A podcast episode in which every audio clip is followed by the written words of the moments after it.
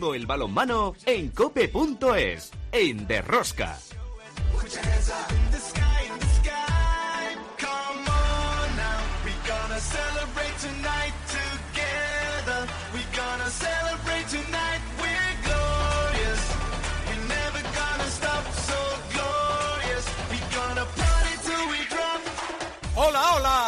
Estamos aquí otra semana más con todos vosotros. ¿Qué tal estáis? Amantes del balonmano, seguidores de Derrosca. Aquí comienza Derrosca. Hola Pepe, hola a todos en un día muy especial para este programa, para Deportes Cope, para la cadena Cope. Cumplimos nada más y nada menos que 500 programas. Qué lejos queda aquel primer programa en donde pusimos todas nuestras ilusiones, nuestro mejor saber en una aventura casi inédita en la radio deportiva española. Hoy tendremos muchas voces, invitados que se han querido sumar a nuestra celebración. ¡Comenzamos! En la Liga Sobal empezó la segunda vuelta, más de lo mismo. Mucho presumir de mascota para la liga, que se llama Rayo, por cierto, fea como ella sola, parece un Gremlin, de una aplicación virtual para jugar la Liga Fantasy. Pero la vida sigue igual o peor. Equipos que se han reforzado un poco, retiradas, pero jugadores que se han marchado a otras ligas europeas o que ya han firmado contrato para esa final de temporada. La sangría de jugadores suma y sigue, sin olvidarnos que Asobal ha abierto expedientes sancionadores a varios clubes y que un presidente de un equipo ha reconocido abiertamente que tiene serias dificultades económicas y que su futuro está en el aire. Vamos, que ser liga profesional era el maná les iban a llover los patrocinadores y la realidad es que cada día están más cerca del precipicio. El Fútbol Club Barcelona es más líder tras ganar a Vidasoa y en puestos por Europa están Vidasoa, Granoller, Logroño y Atlético Valladolid. Por abajo, los tres de siempre, sin fin, Porto Sagunto y Cangar de Morrazo. Por cierto, la gran noticia de la jornada creo que ha sido la vuelta a las pistas de Ander Torrico tras más de mil días de lesión. Enhorabuena a Ander. Y en la división de honor femenina, el Elche Sigue líder empatado a puntos con el Costa del Sol, seguido de Vera Vera. La gran sorpresa de la jornada, Betionac derrotó a Rocasa Gran Canaria y Vera Vera empató ante Purriño. Como veis, otra semana más tenemos muchas cosas que contaros. Os recomiendo no os perdáis ni un solo minuto del programa. El balomano. ¡A tope con la cope! ¡Empezamos! En el control de sonido Rafa Nieto, en la producción del programa Belén Díaz de Arce, al frente de toda esta maravillosa y generosa familia apasionada del mundo del balonmano, Luis Malvar. En Cope Vale, Juan Carlos. Hola Juan Carlos, felicidades. Hola, ¿qué tal a todos? Felicidades y enhorabuena para todos. Fíjate esta aventura que comenzó hace ya 500 programas que decía la gente, pero es que el balonmano no es un deporte que dé para mantener un podcast mucho tiempo. Pues fíjate, si el balonmano se trata como se tiene que tratar, con interés, cariño y rigurosidad, da para 500, da para 1000 o da para 1500 eh, programas y los que hagan falta. Felicidades a todos. Y también Chema Jodra Logroño, felicidades Chema. ¿Qué tal? Muchísimas felicidades para todos. ¿Y, en qué año fue el primero? Pues en el 2011, creo recordar. 11, uf.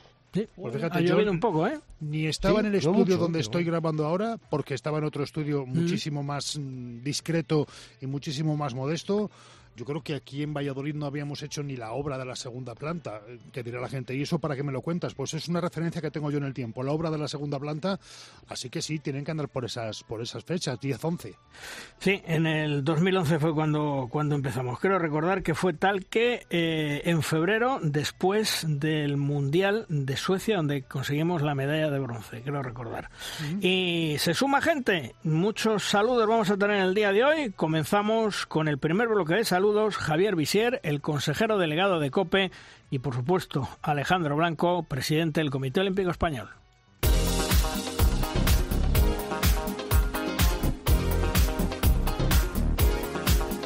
Hola, hola a todos los amantes del balonmano y a todos los seguidores de Derrosca. La verdad es que Luis, que un programa de deportes tan específico, tan segmentado, eh, con esa pasión, con esa información de primer nivel, en formato podcast, en servicio digital, que cumpla 500 ediciones, la verdad es que es un motivo de satisfacción y de alegría para COPE y para toda su redacción y su redacción de deportes, por supuesto. Cuando yo era un adolescente, me acuerdo en Artalecu, viendo al gran Dusevayev con el gorrito Arriaga Vidasoa jugar partidos maravillosos en la grada. Pues creo que algo de este espíritu que uno olía y percibía, de esta pasión, de este seguimiento, de este ritmo, de, esta, de estas auténticas eh, emociones que se viven en el mundo del balonmano, es mucho lo que yo puedo escuchar en esos 500 programas de Derrosca. Así pues, soplamos las velas 500 velas y vamos a poner las 500 más para dentro de muy poco y de eso estoy convencido que tú lo verás Luis y que lo escucharán todos nuestros oyentes y usuarios.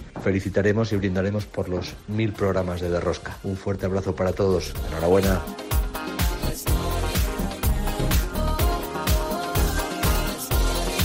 Enhorabuena y felicidades a la COPE y a Luis Malvar por sus 500 programas de Rosca. Hacer 500 programas Luis, es una auténtica locura, es una maravilla, es batir un récord. Gracias por estos 500 programas, pero sobre todo gracias por los próximos 500. Y un abrazo también muy fuerte a ese gran amigo y hermano que tienes a tu lado, que está haciendo una labor extraordinaria, que es el presidente de la Federación Española de Balonmano, Paco Blanco. Pues mira, ¿por dónde? Ha acertado Alejandro Blanco, que hoy está con nosotros y se lo agradezco en persona aquí en el estudio durante todo el programa, en este programa 500. Eh, Paco Blázquez, presidente de la Federación Española de Balonmano. Paco, bienvenido, muchas gracias. Bueno, buenos días a todos y gracias a ti. Pese a las muchas diferencias que hemos tenido, que es bueno también en, esa línea, habla de lo duro que, ha sido, también ha sido duro con, conmigo, con la Federación, pero también hay que reconocer el gran trabajo que has hecho por el balonmano, por posicionar nuestro deporte de una forma comunicativa y sobre todo mi agradecimiento porque creo que yo también tenía que reconocer ciertas cosas y sobre todo acompañarnos tantos y tantos europeos y mundiales uno tras otro, uno tras otro y luchar por estar ahí con nosotros apoyándonos y dándonos la voz de nuestro deporte, el lado del balonmano. Sí, además, eh, efectivamente, durante épocas eh, hemos sido, he sido bastante crítico. Yo tenía un jefe que se llamaba José María García que decía que el halago debilita y que la crítica endurece. Así que. Bueno, pues, podrías haber sido un poquito más suave, tampoco pasaba nada. bueno, es tiempo pasado. Eh, tiempo pasado no, no mueve molino, no mueve agua. Ahora estamos pensando en los hispanos, pensando en las guerreras. No le vas a meter caña, métele caña ya. No, no, ya, le meteremos caña, no te preocupes. descríbenos, descríbenos. ¿Ha ido con las medallitas o sin medallitas? No, sin medallitas. Sin medallitas, ¿Con la, bueno. ¿Con la maleta o sin maleta? No, no, no. lo de la, maleta, lo tengo ya olvidado. No, tranquilo. ha, ha, venido muy A ver, vengo con las medallitas, con la maleta. tengo a mi chofer, el A8 ese que decía que tenía y no sé qué más. Algún día no lo dejas. El problema es que no tengo ni chofer ni A8, ahora es, un BMW. Lo cambié por eso, más que nada. ¿eh? Bueno, pues mira, nosotros de momento nos vamos a hablar, luego ya estaremos largo y tendido con Paco Blázquez hablando de muchas cosas y de muchos temas, porque yo creo que hoy, fundamentalmente después de que se ha conseguido ese preolímpico masculino, la Federación Española de Balonmano y sobre todo Paco Blázquez, que ha sido el que lo ha logrado, es el gran protagonista de los últimos días y el protagonista de la jornada. De momento nosotros nos vamos, como siempre, el análisis de la jornada en la primera tertulia. Si quieres conocer toda la actualidad del mundo del balonmano, descárgate de Rosca en cope.es.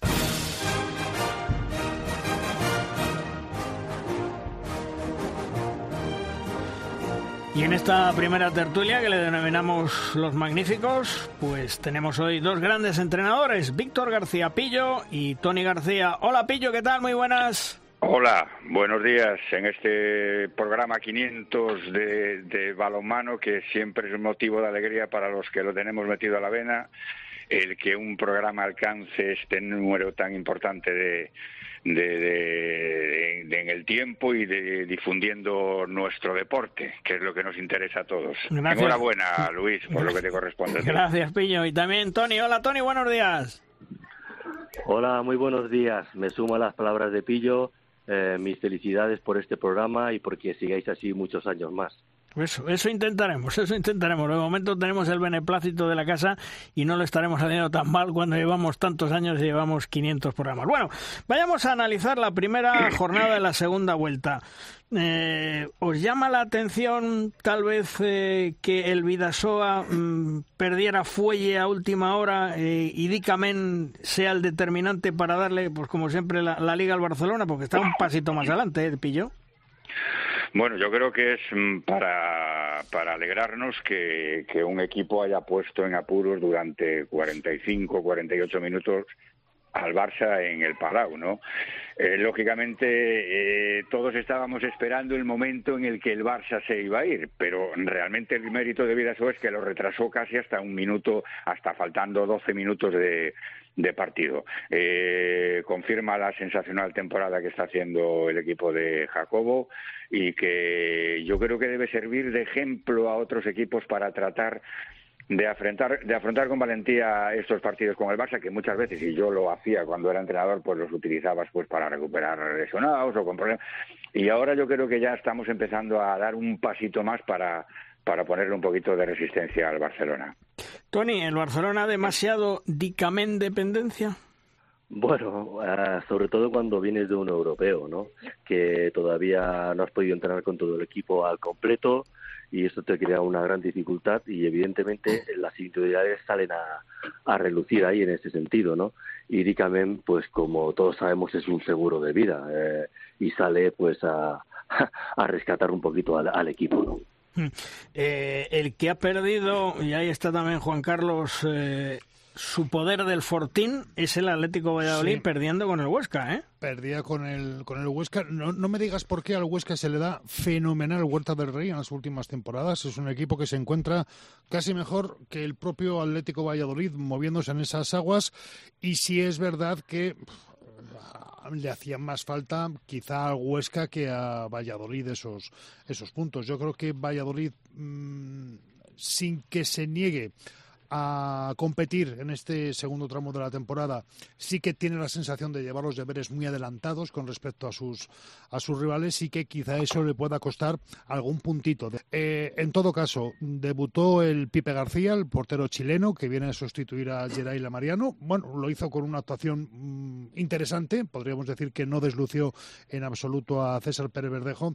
Y el Atlético Valladolid, insisto, yo creo que va a trabajar y debería estar trabajando ya en la configuración de la plantilla de la próxima temporada, porque yo creo que el éxito de esta temporada se produjo en marzo del anterior, cuando prácticamente había cerrado la plantilla antes de que mm, se llegara al último tercio de la temporada.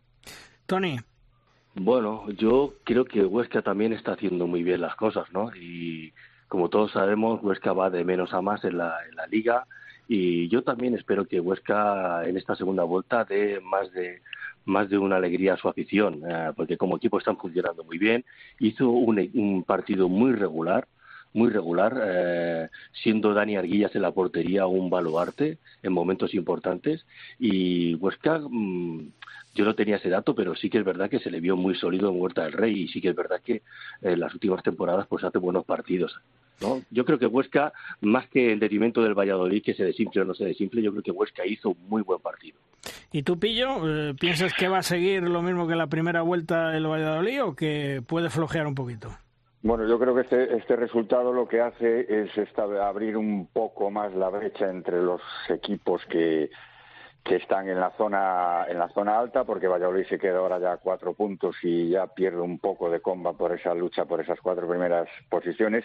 Y por abajo Huesca estos dos puntos le vienen de perlas y le saca ya prácticamente de la lucha por por los puestos complicados que ya quedan cerradas ya con Cangas, Sagunto sin fin, Cuenca tiene ahí 13 puntos, pero en fin, que, que es un partido que tiene bastante importancia en cuanto a la clasificación.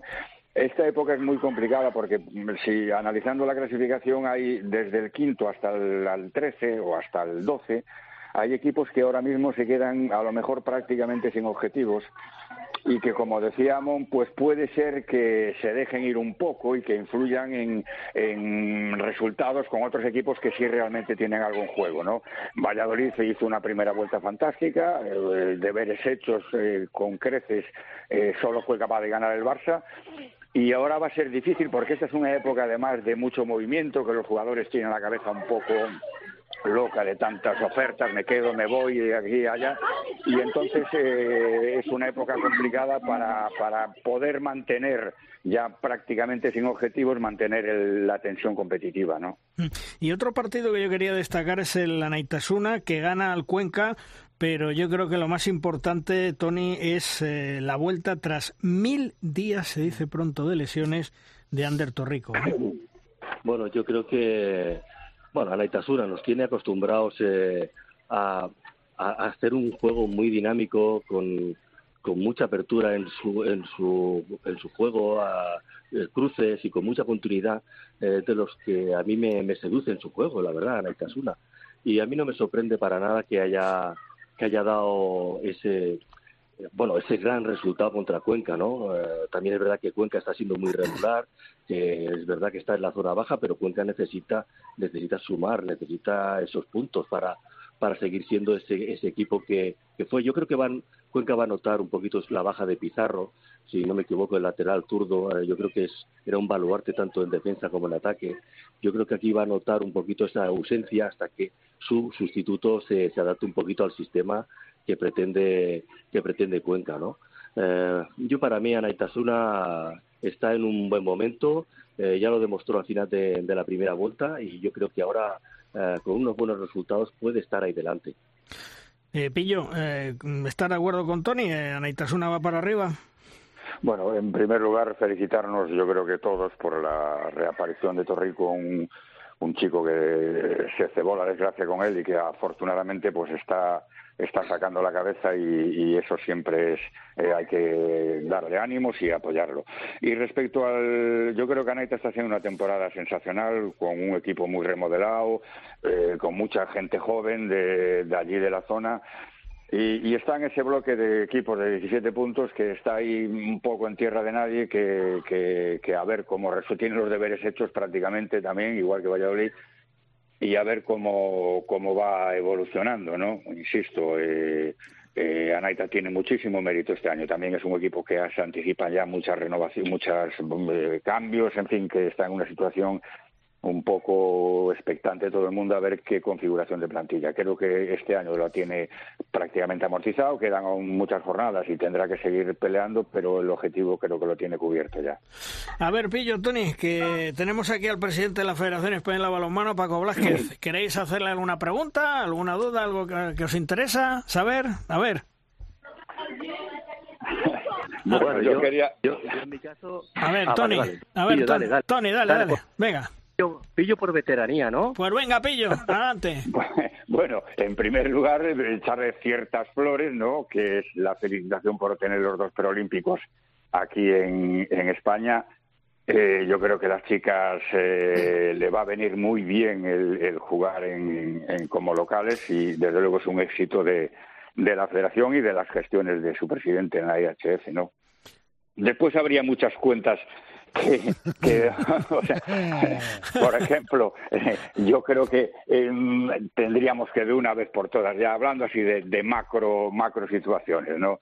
solucionar el tema con Asobal porque regularizar esas relaciones de dos instituciones que, que tienen están condenadas a entenderse. Yo sé que él solo es el 50% del problema, que tiene que, que entrar también la cúpula de Asobal. Y después también preguntar un poco sobre el reto que supone el, el grandioso evento que se celebró ahora en Alemania, eh, dentro de eh, cuando le toque a España y Portugal y Suiza, en, si, si se fija como meta superar estas todos estos estos récords que se que se batieron en, en Alemania. Pillo, buenos días y ya. Hola, buenos días. Primero, que soy un poquito mal educado porque soy dicho a Luis, pero no felicitarlo por los 500 programas, lo que pasa es que no lo he dicho en antena directo y como os he escuchado vosotros digo, joder, que se me ha olvidado esto. es que he entrado aquí en la copa y me ha cojonado un poquito de Vamos a aguantar el tirón así un poco. A ver, eh, con las tres preguntas tendríamos por un programa entero, por los tres comentarios, pero eh, bien sabes que coincidimos, estuvimos hablando en el, fin de semana final en Colonia de, de la situación y la problemática que había para poder conseguir dos preolímpicos, porque yo discrepo un poquito de la forma de, de concederlos, ¿no? Porque no me puedes conceder uno en diciembre y decirme que no me puedes conceder otro porque ya has concedido el femenino, cuando tú no sabes ni siquiera si vas a poder disputarlo o si directamente te vas a clasificar, como yo, como otros países que nos ha, que nos ha ocurrido. Pero sí que es cierto que nos hemos movido bien, hemos trabajado mucho creo que hemos sido inteligentes a la hora de, posicionar estos preolímpicos dentro de la columna vertebral que, era el Campeonato del Mundo Femenino, que ya lo conocía la Federación Internacional y que se fue mm, muy contenta de esa celebración. Y bueno, yo creo que también es un éxito de todos. Hemos demostrado ya que en España sabemos organizar, que en España sabemos, queremos y amamos el balonmano y lo llevamos en la sangre y, eso quizás haya llegado un poquito más a otros países, que también es cierto que ese fin de semana, como visteis que no pudimos prácticamente ni quedar, pues tuve reunión con todos los presidentes que tenían que también ejercer ese voto para, tirar hacia adelante. Yo creo que importante. Y luego dentro, continuando también con la pregunta, pues eh, viendo e, esa inauguración en, el, en el Düsseldorf Arena y, y disfrutando con batir un récord de 54.000 espectadores, pues eh, es complejo. aquí puedo decir en primicia que el otro día ya estuve reunido con, Emilio Botragueño en la ciudad, en Valdebebas, en la ciudad del Real Madrid. Estamos trabajando ya para para el evento y, especialmente valorando cuál es la mejor opción, si es el inicio, un partido inaugural o, o si nos tenemos que ir a, a la final. Creo que a lo mejor el partido inaugural es donde más eh, cabida puede tener, porque donde podemos llevarlo y donde menor ocupación tengamos del estadio, porque tenemos que en cuenta también que el mes de enero, salvo quitando la Supercopa, que se juegan las fechas, nos coincidiría porque el Campeonato de Europa empieza el 13 de enero, pues sería importante desarrollarlo de esa forma para no intentar colapsar el fin de semana final, que quizás a lo mejor tendríamos más problemas porque el primer equipo es competición, habrá Copa del Rey, habrá, eh, habrá partidos de, liga y no sabemos si habrá partido de Champions. Entonces ahí tenemos que trabajar bien para, para, para tenerlo todo estructurado.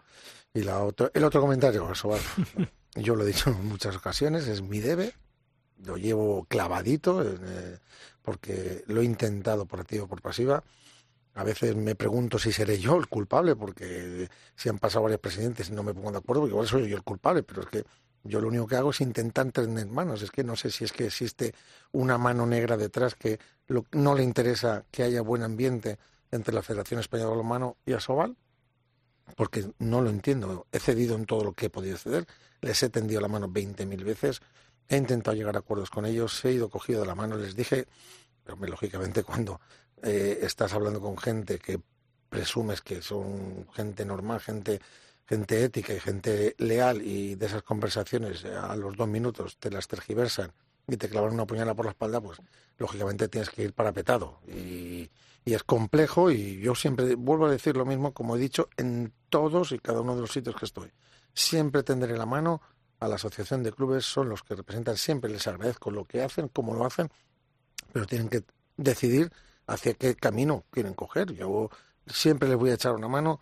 Vuelvo a repetir, y hablaba alguna vez con alguno de vosotros, el tema de la liga profesional, que creo que quizás ha sido algo temprano, que, debía ser, por supuesto, pero, pero teníamos tiempo y, formas y no me, no me, o me siento triste porque estoy viendo que una liga y algo bonito que podía ser como la liga profesional está siendo una carga muy importante en los clubes económica, social y sobre todo de imagen. Y lo que nos prometíamos y lo que nos eh, aventuramos a decir, pues no está llegando. Por conseguir un campeonato del mundo no voy a tener más patrocinadores. Por eh, tener más medallas de oro tampoco voy a tener más patrocinadores. Es que el, el patrocinio, que muchas veces nos, nos preguntamos, no viene de hoy para hoy para, viene por un trabajo, por una dedicación y porque las empresas se identifiquen con tu valor y con tu producto. Y, es una crítica que yo... Pero bueno, eh, a la pregunta de, de, intentar tender, yo siempre, siempre, siempre tendré la mano. Pero si el problema es que ni entre ellos, dentro de ellos, están acordes, es complicado luego que esa asociación salga con una voz que diga, se acabó esto, vamos a llevarnos bien todos, porque nos tenemos que entender, porque el balonmano, porque para la federación, cuanto más dinero tengan los clubes, mejor nos irá para la federación, cuanto mejor, más, jugadores y mejores tengamos en nuestra liga, mejor será. Y para la federación, cuanto nuestros clubes más estén en todas las competiciones, en todas las finales a nivel Europa, mejor será. Con lo cual, lo único que a la federación le interesa es que esto funcione. Pero, ¿pensamos lo mismo al revés? Tony, ¿tú tienes alguna pregunta? Bueno, yo creo que lo ha respondido todo. Yo solo lo animaría a que siguiera con el tema de la Soval. Como yo lo conozco y sé cómo trabaja, lo he visto cerca, eh, en europeos y en mundiales. y lo he visto que se desvive por el balonmano. Yo sé que nuestro presidente va a seguir luchando por esa situación con Asobal. ¿no? En lo otro no tengo ninguna duda de que va a conseguir que, que, se llene el estadio del Real Madrid, porque es muy, es muy tenaz. Nuestro presidente es muy tenaz. Nada, yo lo animaría a que siguiera con esa situación. Eh, de la Sobal que la, pudiera solucionar, ya lo ha explicado, y yo supongo que está en ello y poquito a poco se irán solucionando las situaciones. Y nada, que lo he hecho, lo he hecho mucho de menos los paseos que hacíamos cuando estábamos en la selección, eh, un poquito la carrerita, nada, que siga así, siga así. Yo a nuestro presidente no puedo reclamarle más que que siga trabajando como lo está haciendo porque me consta y lo veo y lo sé, eh, lo he visto de cerca, pues vuelvo a repetir, eh, trabaja mucho, trabaja mucho. Muchas gracias, Tony. Es verdad, las carretas, bueno, estoy más fuerte que vinagre, ¿eh? no te creas tú estoy, te echo de menos estos paseos, pero tú sabes cómo son los los entresijos a nivel internacional y todo lo que había que moverse y, y creo que hemos conseguido y me conoces, que es verdad que eh, soy Capricornio cuando se mete algo en la cabeza hasta que no lo consiga y le prometí al presidente de la Europea que haremos y batiremos el récord de Düsseldorf y lo haremos. No sé si tendré que no sé, decir que hay un partido de fútbol y luego cuando llegue en hay una pelota y 7 contra 7, veremos a ver. Pero bueno, conseguiremos llenar el Bernabéu y batiremos récord seguro. Muy bien, pues nada, Pillo. Tony, hasta otro día. Gracias por estar con nosotros. Un fuerte abrazo. Venga, un abrazo, un saludo para un todos. Fuerte abrazo. Hasta luego. Abrazo, saludos.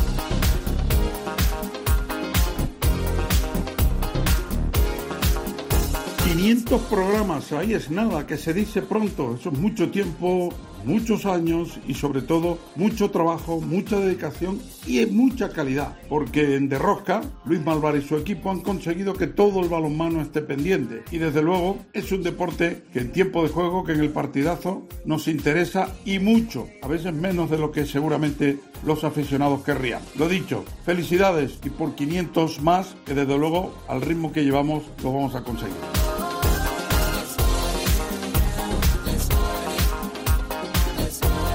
Hola a todos, soy Paco González y en nombre de todo el equipo de Tiempo de Juego queremos felicitar a Luis Malvar. 500 programas de Derrosca. Enhorabuena a Malvar, enhorabuena a todos los aficionados del balonmano que ahí tienen su refugio siempre. Es un orgullo tener a Malvar con nosotros y es un placer felicitarle por su programa número 500.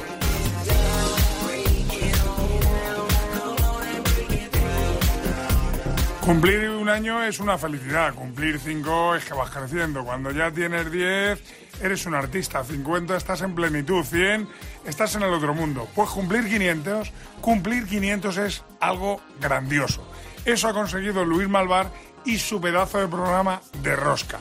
Tenernos enganchados con el balonmano nacional e internacional durante 500 pedazos de programa es algo maravilloso. Por eso, Malvar, enhorabuena y esperemos que cumplas otros 500 más y que yo lo pueda ver y contar.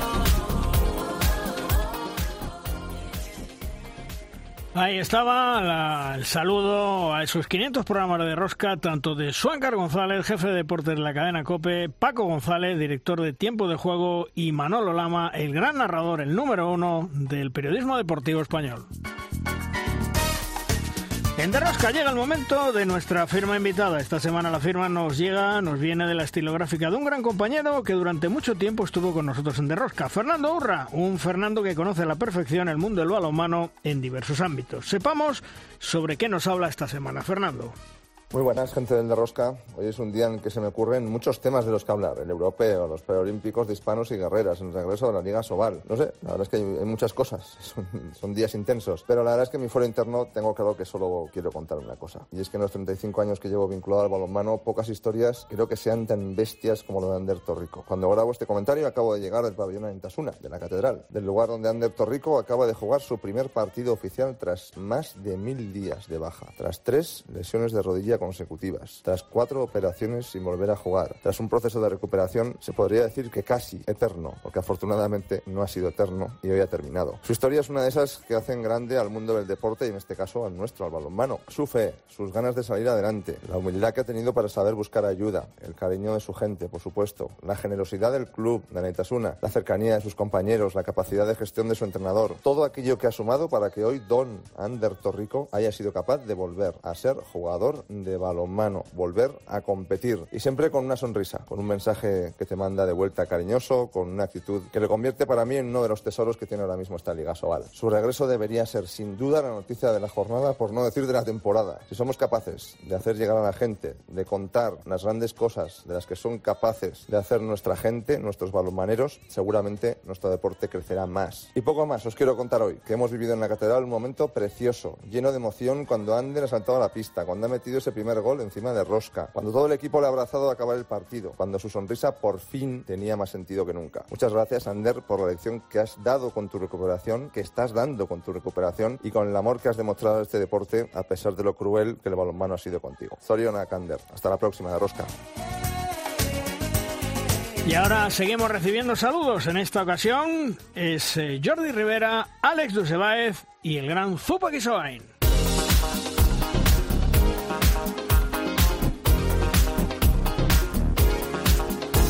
Hola, soy Jordi Rivera y bueno, la verdad es que es una gran noticia poder celebrar los 500 episodios del programa. La verdad es que es un programa que mm, todos estamos muy contentos de que pueda haber eh, una hora en la que se pueda hablar de balonmano semanalmente, además variado, con mucha gente que participa, ¿vale? Y que esperemos que pueda seguir mucho y que podamos celebrar los 600.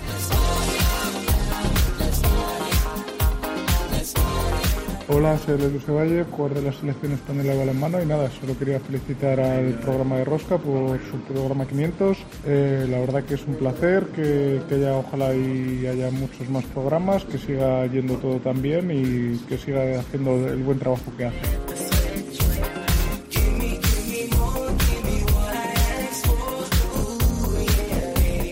Soy Zupoki Suain. Quiero felicitar a todos los que componen el programa de Rosca y en especial a ti, Luis, por esos 500 programas. Mis más sinceras felicitaciones. Y espero que cumpláis otros 500, siendo la referencia en información del balonmano español. Enhorabuena.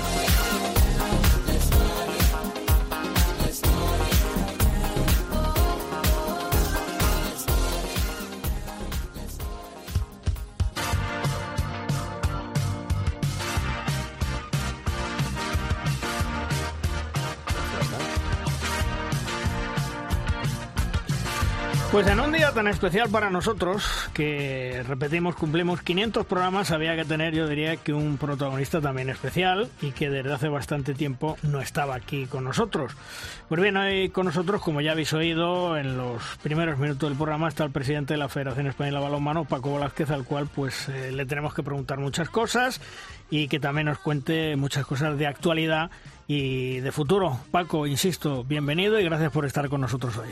Muchas gracias y creo que como presidente ya también como Paco Blázquez tenía un deber a venir contigo aquí a este programa y en estos 500, en este aniversario, compartirlo pues también me hace ilusión y, un momento especial, un, un, punto y seguido. Paco, hemos hablado del eh, preolímpico masculino en Granoller, preolímpico femenino, que luego te preguntaré, pero dime una cosa, ¿las condiciones han sido duras? ¿Ha sido tan difícil traerse a Granoller el masculino? El problema es que el masculino lo quiere todo el mundo. Cuando antes de mm, los aplicativos para solicitar los preolímpicos nos los pidieron allá por el mes de noviembre, finales de noviembre, principios de diciembre, quién quería organizar en caso de, clasificarse. Y casualidad que en el lado masculino todos los países que tenían opción de clasificarse pidieron organizar el preolímpico. El preolímpico, el, muchas veces el punto de la afición de jugar en casa te da ese plus y es verdad que luego la IHF, pues a raíz de eso, pues intenta pues pedir, exigir y, y sobre todo pues por economía. Ya dije yo que por economía no iba a ser, buscaría el dinero debajo de las piedras.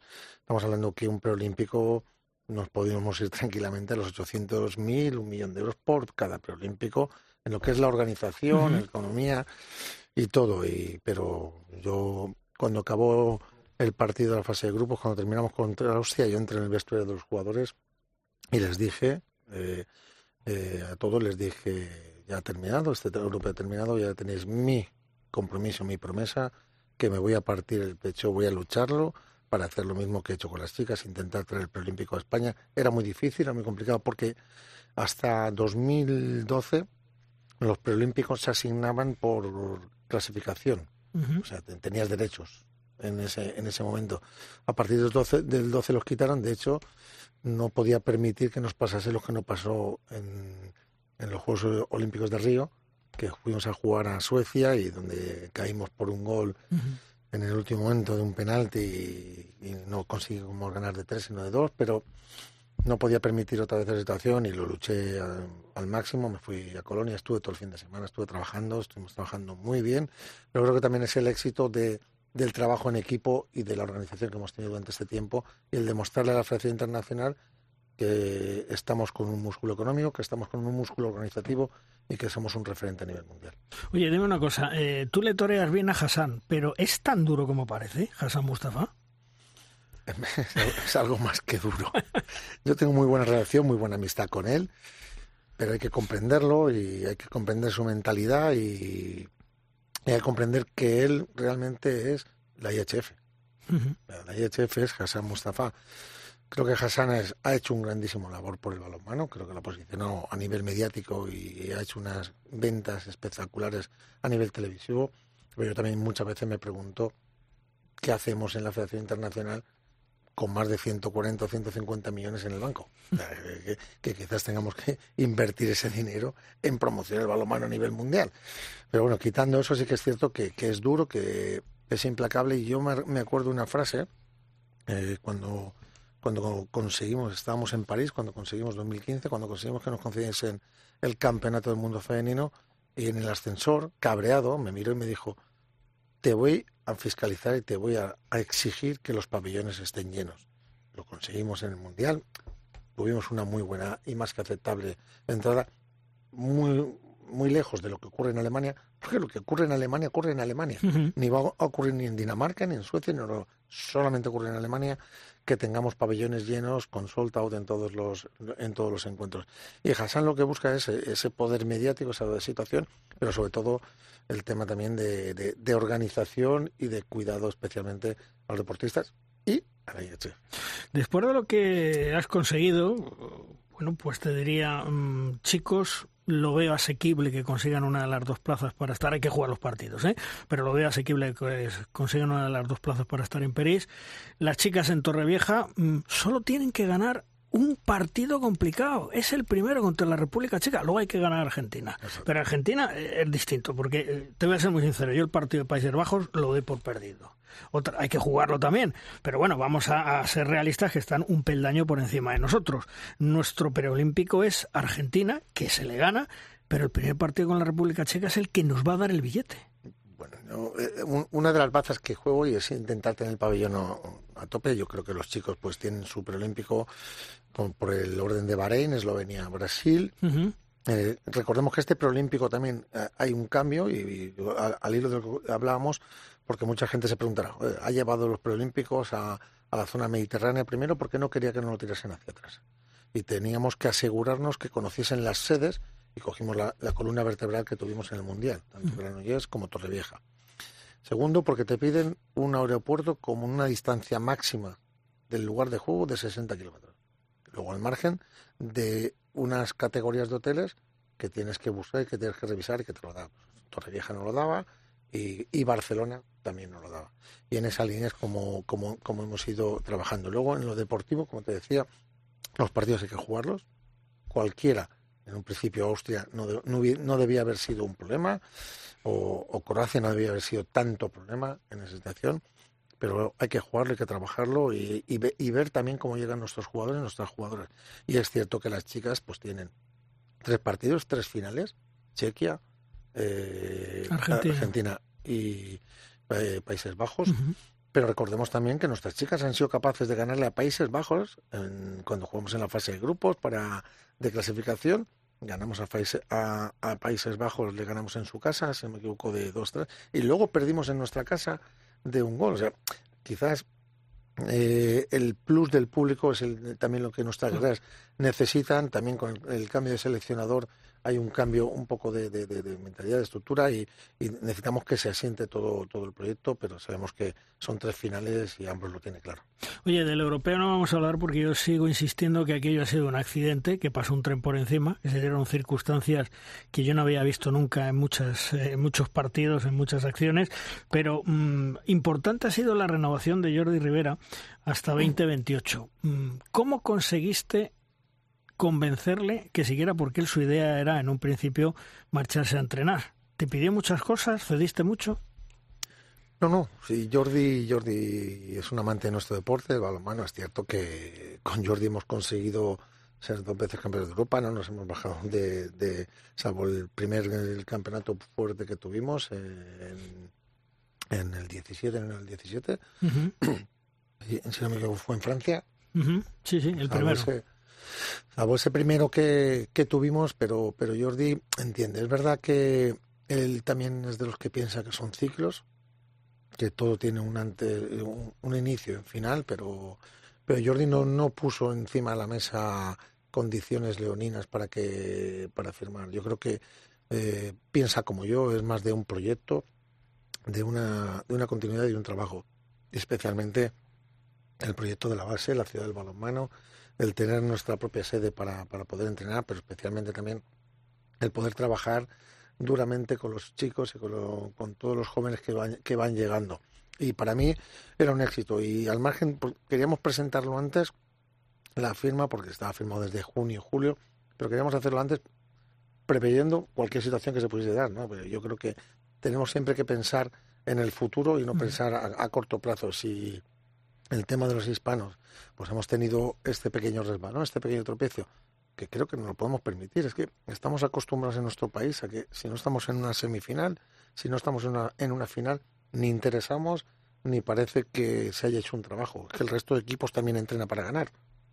Y nosotros quizás el gen que tengamos luchador y ganador, y en este campeonato pues han dado una multitud de circunstancias, como la lesión de, de Miguel, la lesión de, de Caudi, eh, luego la lesión también de Agustín, o sea, tres partidos, tres lesiones, esto no había pasado nunca, y, y, contra Croacia, yo llevo mucho en el balonmano, creo Luis me lleva unos cuantos más, pero creo que nunca yo había visto en un partido de balonmano que los porteros parasen un balón, que fuese mordida desde el centro, que era lanzamiento directo a portería. Eh, simplemente por error del lanzador, que le pega al muñeco, una tiene que parar, o alguna le tiene que dar y ni eso hemos tenido. Quizás esa suerte. Yo el partido contra Croacia, yo lo decía, digo, estos tiran el balón hacia atrás sin mirar y nos meten desde su portería.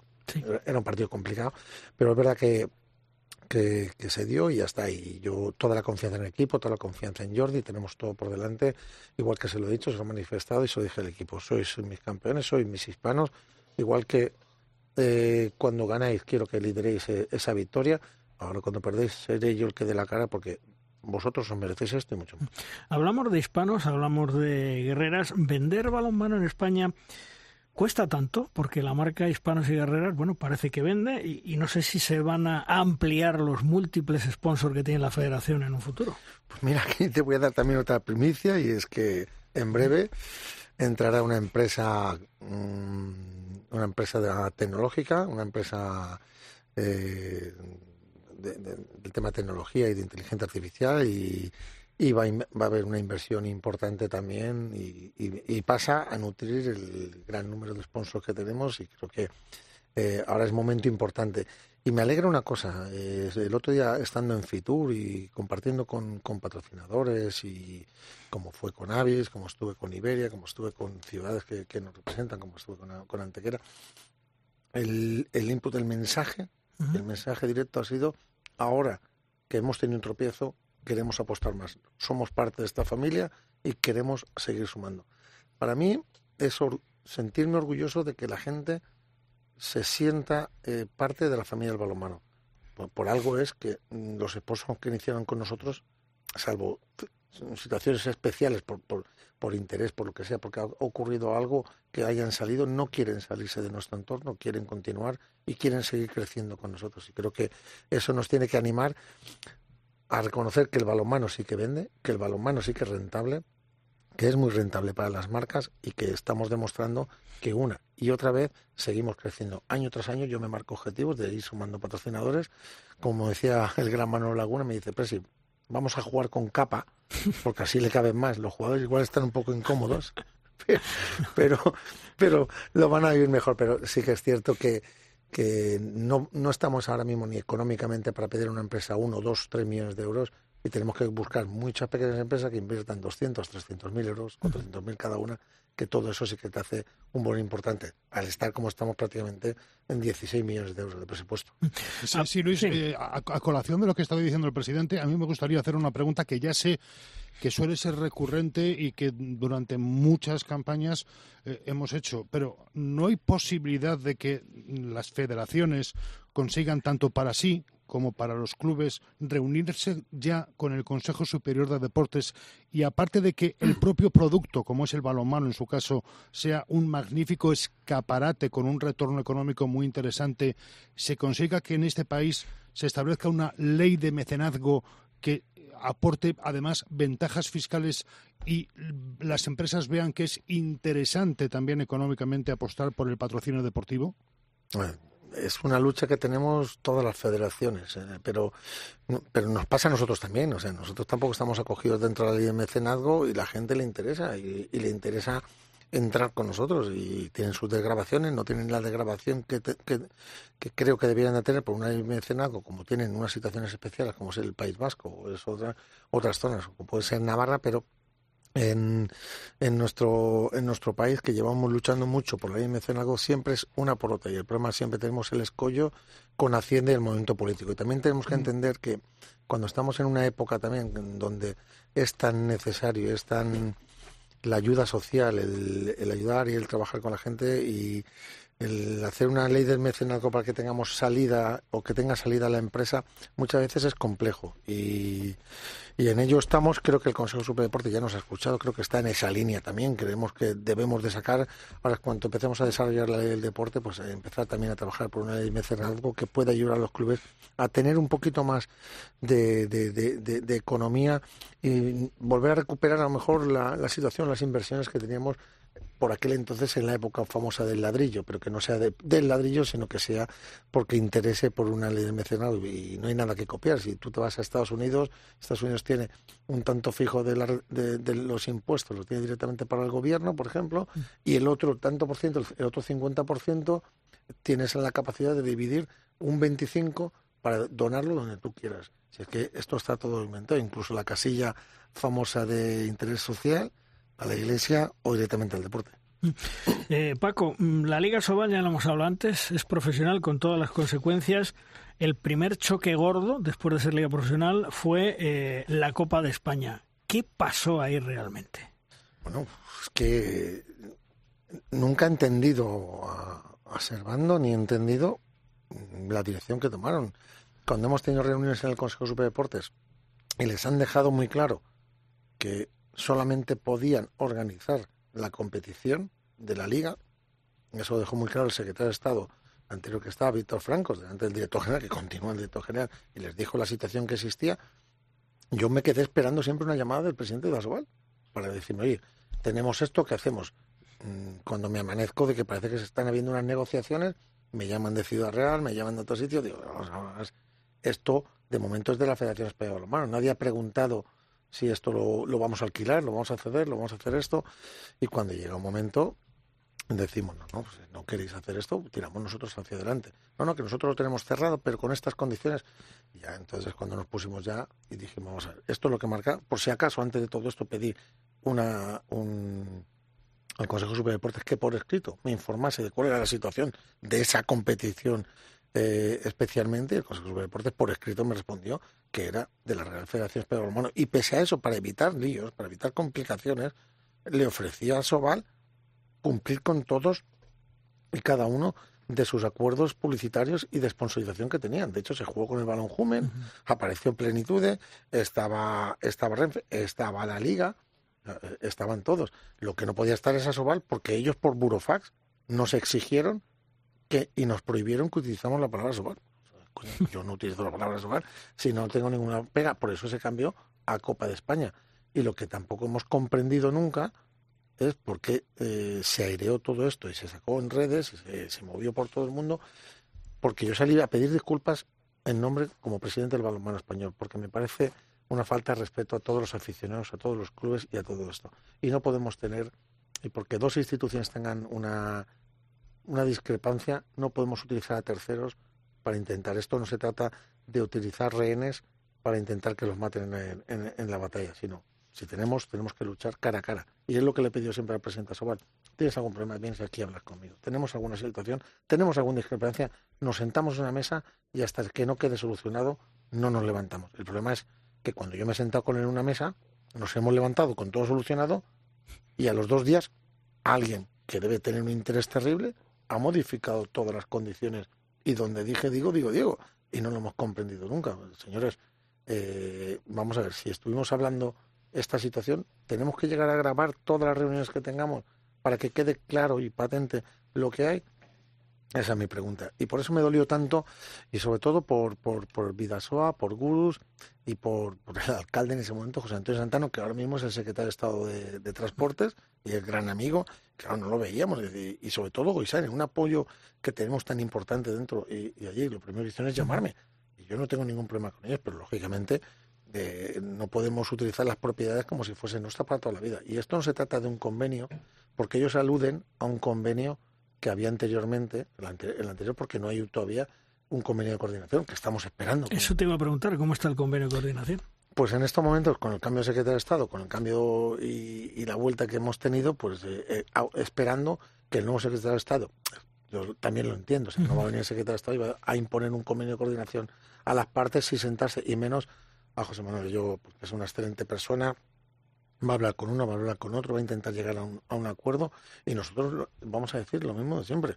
Si yo estoy deseando que haya un convenio de coordinación, porque entonces ya eso es vuestro, esto es mío y todo. Pero diciendo lo mismo, ahora mismo el convenio que debería estar en vigor, que es el anterior, no está en vigor porque Asobal no ha querido.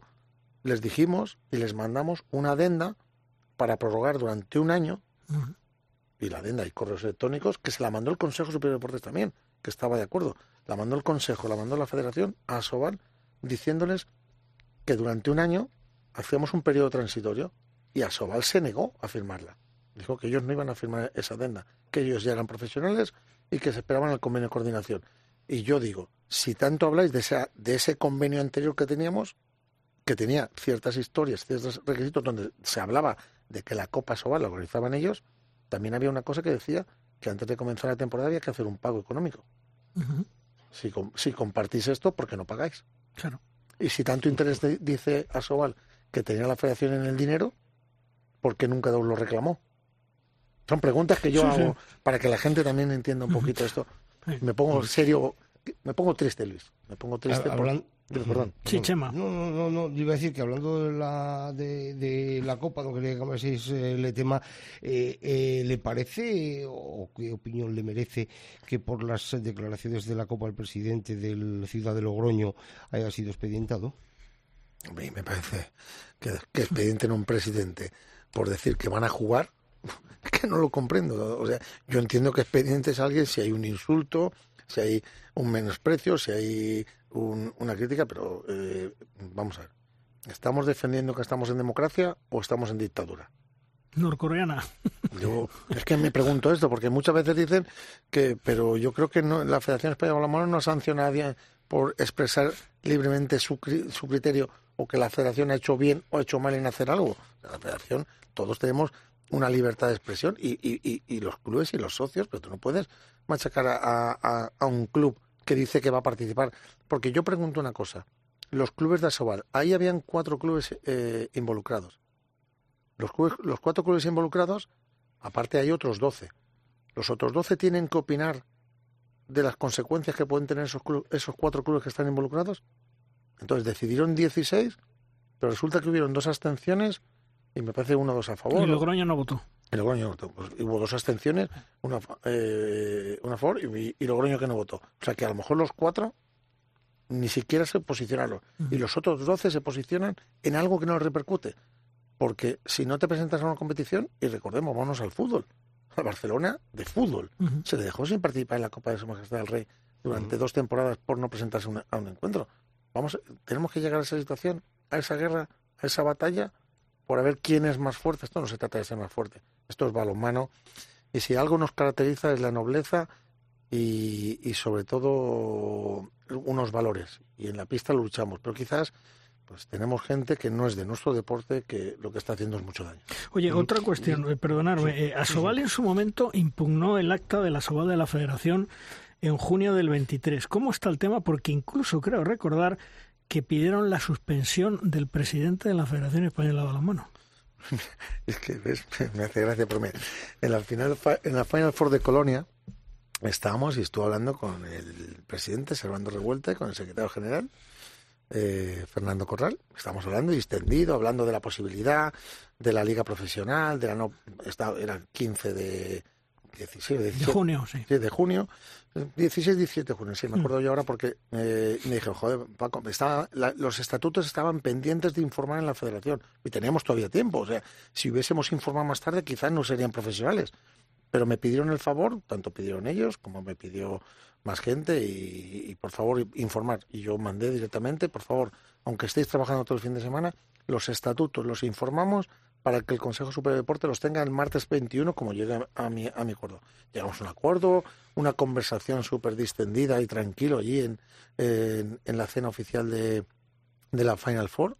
Y cuando llegó y, y, me di cuenta, no, no me di cuenta en ese momento, me, di, me lo mandaron en julio y mandó, pueden impugnar el acuerdo de asamblea, que puedo hasta comprenderlo, porque uno defiende sus intereses. Yo no voy a entrar nunca en que en que impugnen acuerdos de la asamblea porque entiendan que no, pero tengamos en cuenta que los acuerdos de la asamblea eran todos previos a ser la competición profesional, que teníamos nadie sabía si iba a ser profesional o no, porque había que, tenía que reunirse la comisión directiva y debían reunir unos requisitos.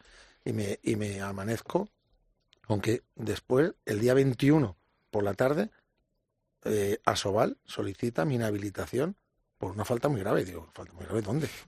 Después de haber estado conversando, me clavas una puñalada por la espalda. Eso es nuestro deporte. Eh, me parece feo.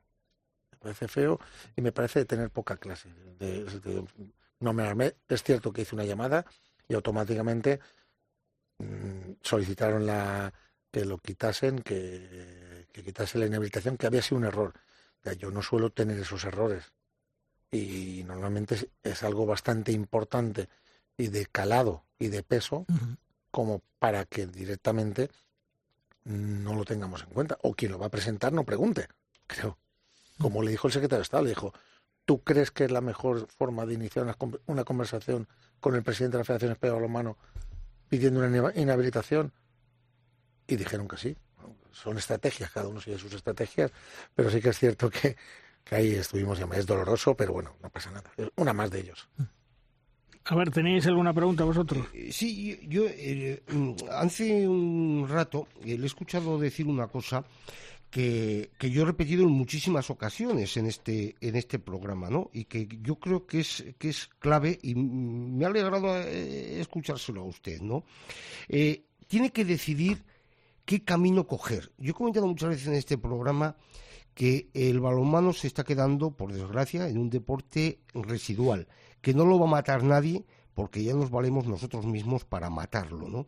Y yo también he repetido en muchas ocasiones esta frase, o sea, eh, luego el camino te podrá salir bien, mal, lo que quieres hacer podrás eh, fallar y, bueno, y bueno, pues tomar otra distancia en otro momento determinado, ¿no? Pero eh, ¿cree usted que ahora mismo en el balonmano no sabemos qué camino hay que coger, ni bueno, ni malo, ni regular, si tenemos que ir a la derecha, si hacia arriba, si hacia abajo, si hacia la izquierda, si hacia el centro? Ah, muchas gracias. No me llames de usted, por ah, favor. bueno, es que eh, me he venido arriba. Me he venido arriba.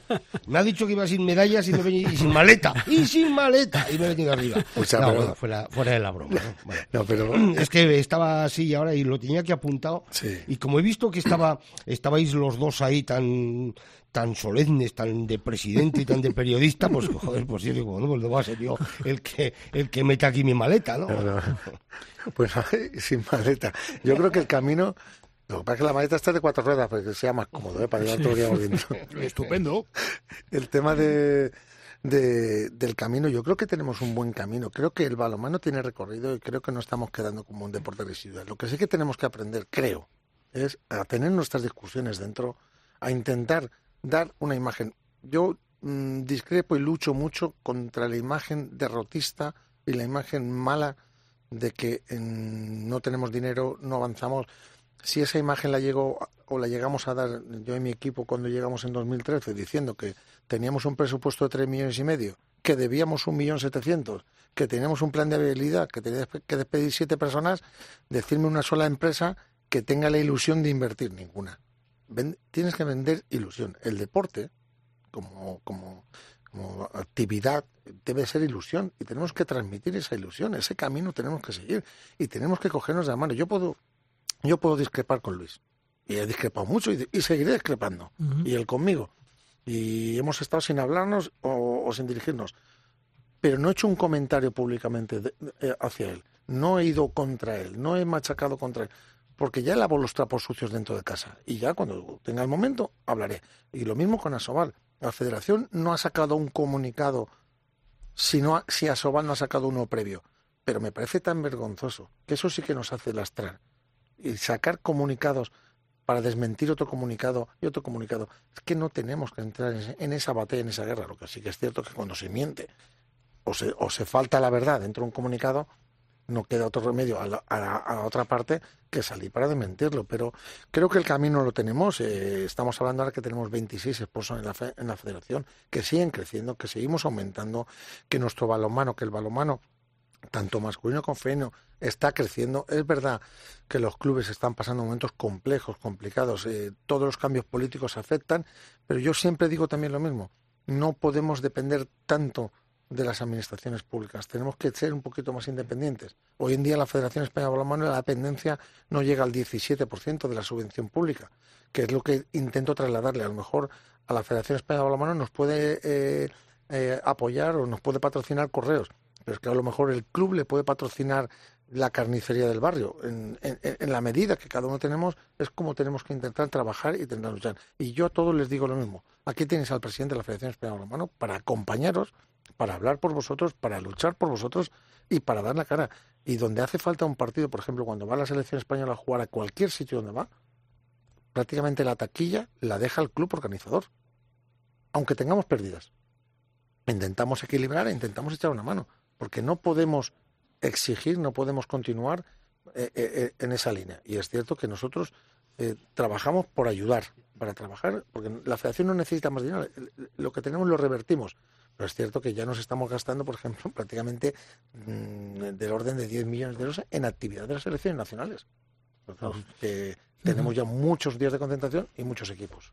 Pero, eh, presidente, antes ha comentado, hay que darle, eh, a ver, eh, cuando hablamos de los patrocinadores, el patrocinador de la selección, el patrocinador de los hispanos está muy bien porque sale en esos días en la televisión, se ve mucho en la televisión, tiene más repercusión en algunos medios que normalmente no lo tocan, pero claro, al, al, patrocinador de casa, al patrocinador del equipo de balonmano de Logroño, de Valladolid, de donde sea, hay que darle visibilidad. Y ahora mismo eh, yo creo que es más importante buscarle una visibilidad al balonmano para que puedan llegar eh, eh, esos, esos sponsors que no buscar el sponsor, porque el sponsor sin visibilidad no te va a venir. Y hay que reconocer que ahora mismo la visibilidad en la televisión es, es mm, prácticamente nula. Si estás ahí en una televisión, en una plataforma, pero que yo he dicho siempre que es complicadísima, eh, de, de, para mucha gente complicadísima de, de, adaptarse y de poder verlo y de saber cuándo te dan balonmano. En los mm, medios de comunicación, salvo en, la COPE, es, es, mínimo lo que se da de, de balonmano normalmente. Eh, hablo de semana a semana, ¿no? Hay que buscarle una visibilidad al balonmano para que podamos tener patrocinadores. Sí, pero yo hablando de, la Liga Sobal, corresponderá a la Liga Profesional. Ah, no, no, no, no, estaba hablando en general. No, ¿eh? no, no, no, por Dios, no le quería yo meter en el lío, en el lío ahora de, de buscar patrocinadores para, para Logroño y para Valladolid, para quien sea. No, no, hablo, hablo, hablo, en general, hablando como estamos hablando de balonmano y cuando hablaba antes de, Además, Chema, ya te digo yo que si Valladolid ahora mismo tuviera que elegir entre Asobal y Paco, elegía Asobal, ¿eh? Eso no, tengo, no tengo ninguna duda. No, ni, yo tampoco.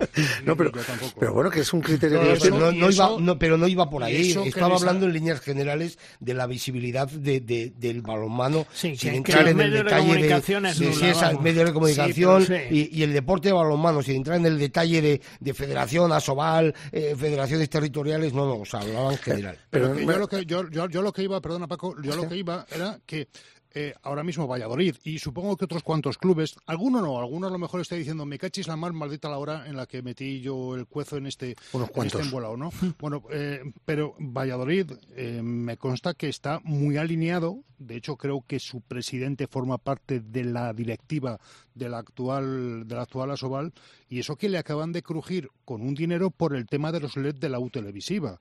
el pabellón Huerta del Rey no tenía U televisiva LED, llegaron al plazo máximo sin la U televisiva y les han puesto una sanción. Y el ayuntamiento se ha tenido que poner las pilas para poner una U televisiva de LED en un pabellón en el que no cabe la U televisiva, porque no cabe la en Huerta del Rey la U televisiva y han conseguido eh, em, empotrarlo ahí. Pero, pero que ya lo que voy es que ahora mismo eh, estamos en la, yo creo que en la disyuntiva de eh, un equipo de división de honor plata es competición de la Federación, Real Federación de la Federación Española de Balonmano, pero como se le ocurra subir, de repente cambia el paraguas que cubre toda su competición y pasa a tener que adaptarse a las normas ASOBAL con lo que tiene que buscar puestos profesionales remunerados dentro de unos departamentos no deportivos, que creo que es lo que los clubes están realmente eh, mal llevando como una especie de hipoteca de futuro. Tener que profesionalizar puestos no deportivos y tener que dedicar recursos a no poder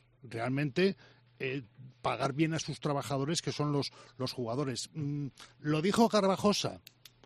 Antes de ser profesionales hay que tener apalabrado los recursos. Ahí Cuando, cuando tienes recursos, tira para adelante. Pero profesionalizarte sin haberte garantizado unos recursos previos es dar un paso al vacío. Esa era mi batalla y ese era mi comentario. Y, y al hilo de esto, pues me parece un poco eh, que yo a Mario, al presidente de Valladolid, y yo les deseo lo mejor siempre, ¿verdad? Y aquí me tienen para lo que Aquí me tienen para lo que haga falta, pero si un propio, una, un club que pertenece a la directiva, que ha marcado esas normas, esa, esa situación, no somos capaces de cumplir con un mínimo, que es poner unos LEDs, si no somos capaces de llegar ahí. Y olvidemos de los ayuntamientos, de verdad, porque eh, tenemos que mirar a nivel privado y más cuando somos profesionales, porque vamos a, una, a un tema secundario que los clubes, muchos de ellos no saben que en sus comunidades y en muchas ciudades no les van a poder dar subvenciones a ser profesionales. Está prohibido por, normativa. Ya está ocurriendo en Valencia, que yo estoy hablando con el director general de deportes y hemos salvado este año, pero no, no creo que podamos salvar eh, eh, más años, pero es muy complejo y, una situación. Pero si queremos tirar por esa línea, es el camino que queremos seguir. Eh, yo solamente me, me pregunto muchas veces el tema de estamos en el camino correcto, han cogido el camino en el momento ideal. Yo creo que eh, era, teníamos que ser profesionales, sí. Era el momento, es lo que yo dudo, pero todos los clubes votaron que sí. Todos dijeron que sí y todos avanzaron. Y no me sirve el, es que mm, si voto que no me van a mirar mal. Mira, no, que tienes que votar que no. Si votas que no, porque no aceptas esta situación. Entonces, a partir de ahí, ellos tienen, tienen que ver y que valorar. Y luego el tema mediático, yo siempre digo lo mismo, la Federación Española de Balonmano tiene un partido de la Liga Gracia Iberdrola abierto y encima nosotros a los clubes que participan tienen minutos en los LEDs y se les permiten, cuando juegan en casa, en su partido de casa, se les permiten dos stickers. Y nosotros le ofrecemos la pista, o sea, lo que es la, dimensión de la pista, el sticker de la pista, para que puedan venderlo a un patrocinador en los partidos que ellos jueguen el dinero pasa por la federación, pero vuelve a ellos. O sea, el sponsor se va a la federación y la federación se lo retorna a ellos. Y vamos a, también a lo mismo. La federación al año, por la Liga Guerrera Ciberdrola, de la cual recibimos 600.000 y la federación pone otros 600.000, le da a los clubes una media de unos 20.000 euros anuales. Perdón, exacto, anuales. 20.000 euros. Les estamos retornando y les estamos dando o intentando dar toda la visibilidad y luego a partir de ahí todos tenemos que trabajar y crear una estructura mediática. Pero bueno, Asobal lo debe tener claro porque el otro día me pareció leer por ahí que había un congreso de marketing o lo que sea y fue su secretario general. Entonces debe tener un, como experto, debe tener un, lo debe tener todo preparado para sacarlo hacia adelante y yo me alegraré muchísimo de que de que sea así, porque creo que, que es el camino en el que tenemos que seguir, el marketing, la, la, comunicación y, y, sobre todo el llegar a, a más empresas. Pero lo habéis dicho muy claro, si no teníamos los recursos, ¿por qué nos lanzamos al vacío? Es como tirarme en un precipicio y no tengo paracaídas. Pues quizás a lo mejor o, me salen alas por el camino o, el golpe puede ser pequeño. Está cada día más cerca el precipicio, ¿eh? Fíjate lo que te digo. Complicado, complicado. No, no yo, yo te voy a decir una cosa. Yo es que, eh, lo he comentado en alguna ocasión, a mí lo que me parece es que eh, aquí eh, se vendió la moto mm, de las ventajas y dijo, oye, mira, es que vamos a tener esta ventaja, esta, esta, esta, esta y esta.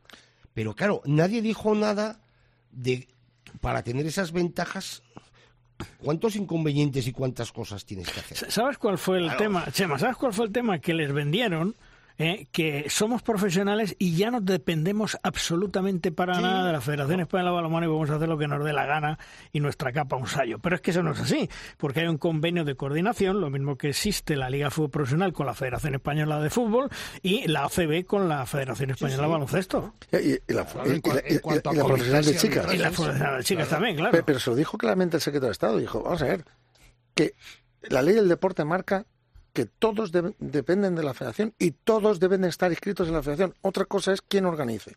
Organicéis vosotros la competición porque sois profesionales, la liga solamente.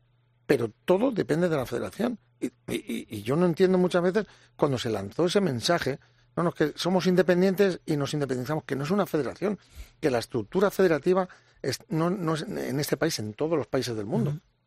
es lo que hay y la ley del deporte y ahora con el desarrollo y cuando salga el convenio de coordinación, que lo estoy deseando para que ya termine una vez y ellos vayan en su camino y ya.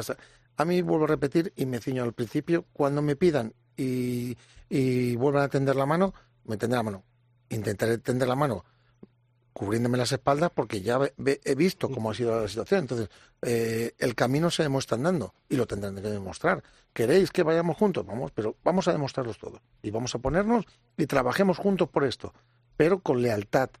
Con lealtad y sobre todo con valores que es lo que parece que hemos perdido últimamente. Este año 2024 es año olímpico, año de elecciones. ¿Vas a presentar tu candidatura para revalidar la presidencia de la Federación Española de Balonmano?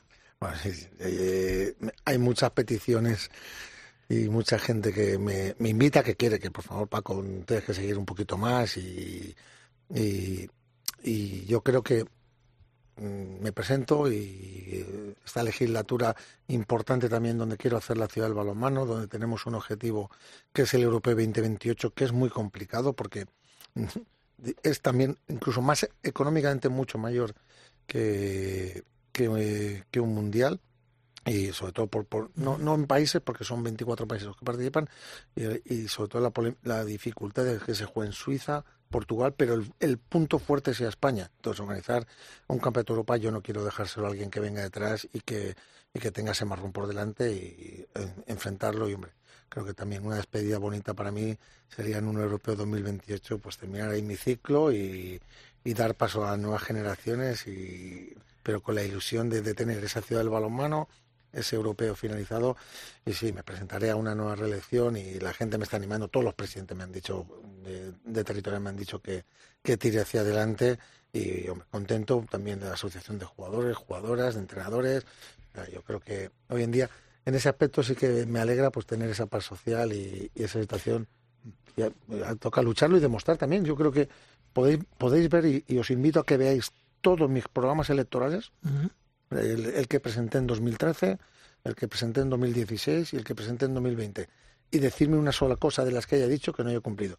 Bueno, sí, dije en, uno medio, en, un, en un blog de estos que hay por aquí, que dije una vez que la Liga Guerrera Ciberdrola volvería a ser una de las ligas más importantes en 10 años. Bueno, igual se me va algún año más, pero lo, será y seguiré estando ahí. Bueno, ¿hay, ¿hay sedes ya para ese europeo? Bueno, estamos trabajando, eh, estamos trabajando con distintas sedes. Lo que es cierto es que una de las sedes, eh, espero que será Madrid, ¿vale? Otra sede será Valencia. Estamos con, con, Málaga y estamos con una posibilidad también en el norte, en Irún. Importante, importante. Y luego otra pregunta que, que anda en el ambiente, en el éter. ¿Llega el momento, vas a presentar tu candidatura a la presidencia del COE? ¿Cuánto tiempo vas a seguir en el COE? Sí, sí. Bueno, de momento soy vicepresidente del Comité Olímpico. A ver, yo creo que tenemos el mejor presidente del Comité Olímpico que podemos tener y que creo, y yo se lo he dicho, que, que le animo que debe de seguir.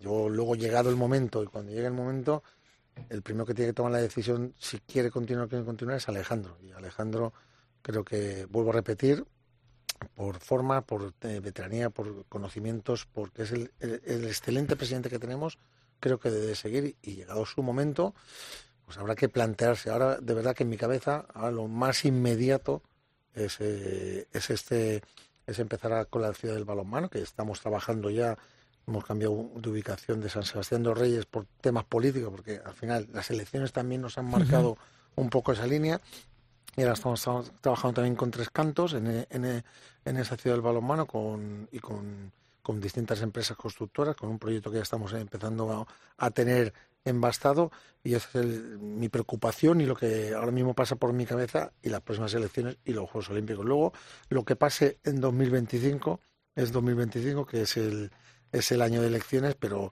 vuelvo a repetir que yo creo que Alejandro, que es un excelente presidente, debe dar el paso de continuar debe de, hacerlo y, yo sabéis que lo quiero como un hermano y, lo sabéis, ya lo ha dicho él ahí, pero que el futuro todavía por está por escribirse, veremos a ver.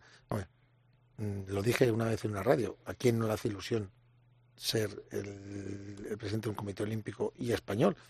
Pero también hay otras vías, otras situaciones también, ¿no? Están tocando la puerta mucha gente en esa línea, pero al final lo importante es que pueda seguir luchando por el balonmano. Y me alegra las palabras de Tony cuando han dicho que soy incansable, tenaz y que siempre estoy eh, luchando por nuestro deporte. Así es. Yo te voy a decir una cosa. Eh, tú sabes que yo he sido muy crítico contigo, que te he dado muchos palos, pero también tienes que reconocer que te he reconocido que eres una persona que trabaja mucho. Sí, pero eh, los palos me han venido bien, porque malcriar tampoco es bueno. Siempre necesitas un punto crítico y, y, es verdad que a mí me gusta que me digan, en esto es aquí. Yo todos los días cuando llego a casa me leo todos los periódicos, intento leer lo más, los periódicos antes de dormir y, pienso qué he hecho bien y qué he hecho mal. Y yo el primer autocrítico soy yo conmigo mismo. Es verdad que no duermo mucho, que duermo cuatro o cinco horas. Es verdad que pego, tengo muchos viajes, mucha, mucha actividad. Pero si queremos que el balón mano esté en boca, en voz y tenga presencia, el presidente tiene que moverse. Porque hoy en día ni las empresas ni las instituciones, nadie quiere directamente hablar con terceros, con cuartos, quiere hablar con el presidente. Y, y a mí me, es verdad que a veces dolían las críticas porque te duelen en el ego personal, pero luego recapacitas y dices, ¿por qué es esto? Pues esto, si, si esta imagen la tienen, es que tú no estás haciendo algo bien, no estás dando la imagen que tienes que dar como tal. Y entonces es algo que te hace ir cambiando y modificando. Bueno, pues nosotros vamos a seguir. a decir, oye, dejamos, una, una maldad. Sí. He creído entender que leía, leía los periódicos y se iba a la cama. Como lea solo el balonmano, se va pronto, ¿eh?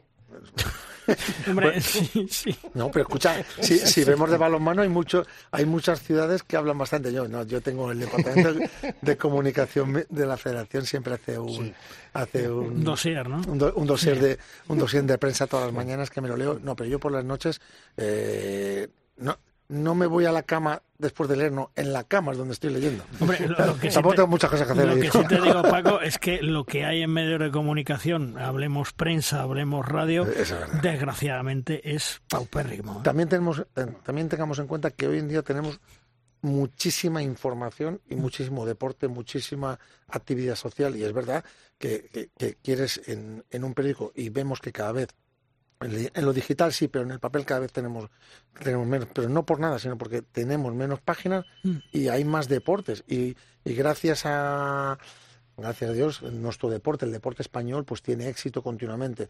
Y por, y y por desgracia, pues tenemos algo que es que la gente fútbol, fútbol, fútbol, fútbol. Y que Paco solo venden los hispanos en las guerreras, olvídate. y el Barcelona en Champions, punto. déjame hacerle a mí, déjame hacerle a mí la última al presidente. Eh, campeones en el mundo juveniles, presidente. Eh, ¿Tiene como yo la misma, o tienes como yo la misma sensación de que no vamos a poder disfrutar de los mejores años de esa generación en España? Tengo la tristeza de que no vamos a poder disfrutarla. Tengo la tristeza porque intento que se queden, intentamos, y, ellos se quedarían, pero mientras no demos un, salto económico, o mientras no exista una ley de mecenazgo, o mientras no luchemos por porque nuestros jugadores se queden, pues tendremos que, exportarlos. Que, que por otra cuestión también no es mala, ¿eh? No es mala porque eh, realmente debutan, juegan en nuestra liga y luego se van y se tecnifican y se están tecnificando fuera jugando Champions y jugando a lo mejor. Pero sí que es cierto que mientras nuestra liga no crezca y siga creciendo, es imposible que nuestros jugadores se puedan quedar.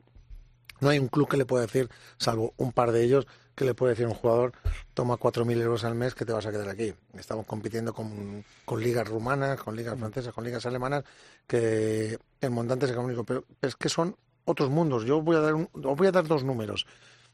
En el campeonato de Europa que se ha disputado en Alemania, aparte de haber lleno absoluto, el campeonato del mundo habrá costado en total eh, hablé con el, con el presidente y me dijo que en torno a los 25 o 30 millones de euros todo el campeonato de Europa. Nada más que en ticketing, en ticketing han recaudado cerca de los 40 millones de euros. Claro, pero es que la gente ya está acostumbrada a pagar. Paga por ir a ver el deporte. Eh, preguntad vosotros, eh, mirar, mirémonos hacia adentro, cuántas veces hemos pedido entrada y cuántas veces han dicho, ah, pero que hay que pagar por la entrada. No balonmano, ¿eh? cualquier deporte. es que mm, es el concepto y, la educación es distinta. Eh, eh, eso de historia. Entonces tienen un, un, volumen económico que nosotros, pues, desde el punto, pues hay, que envidiarles eh, en ese aspecto y tenemos que seguir trabajando por ser formadores, seguir creciendo, seguir haciendo una industria de, de, creación de jugadores y de entrenadores, que en eso sí que tenemos. Tengamos en cuenta que hemos tenido ahora mismo en el Campeonato de Europa seis entrenadores españoles dirigiendo equipos. Bueno, cinco entrenadores dirigiendo equipos y un segundo, eh, a Velasco, que estaba, sí, con Hungría. estaba con Hungría. Yo creo que ahí habla claramente de lo que es España eh, en formador y, y, lógicamente, es difícil retener el talento, pero no pasa en el deporte, pasa en todo los mejores investigadores, los mejores científicos, pues se tienen que ir de nuestro país y porque aquí no tiene ese recurso económico que podemos tener. Seguimos con saludos y seguimos hablando con Paco Blázquez.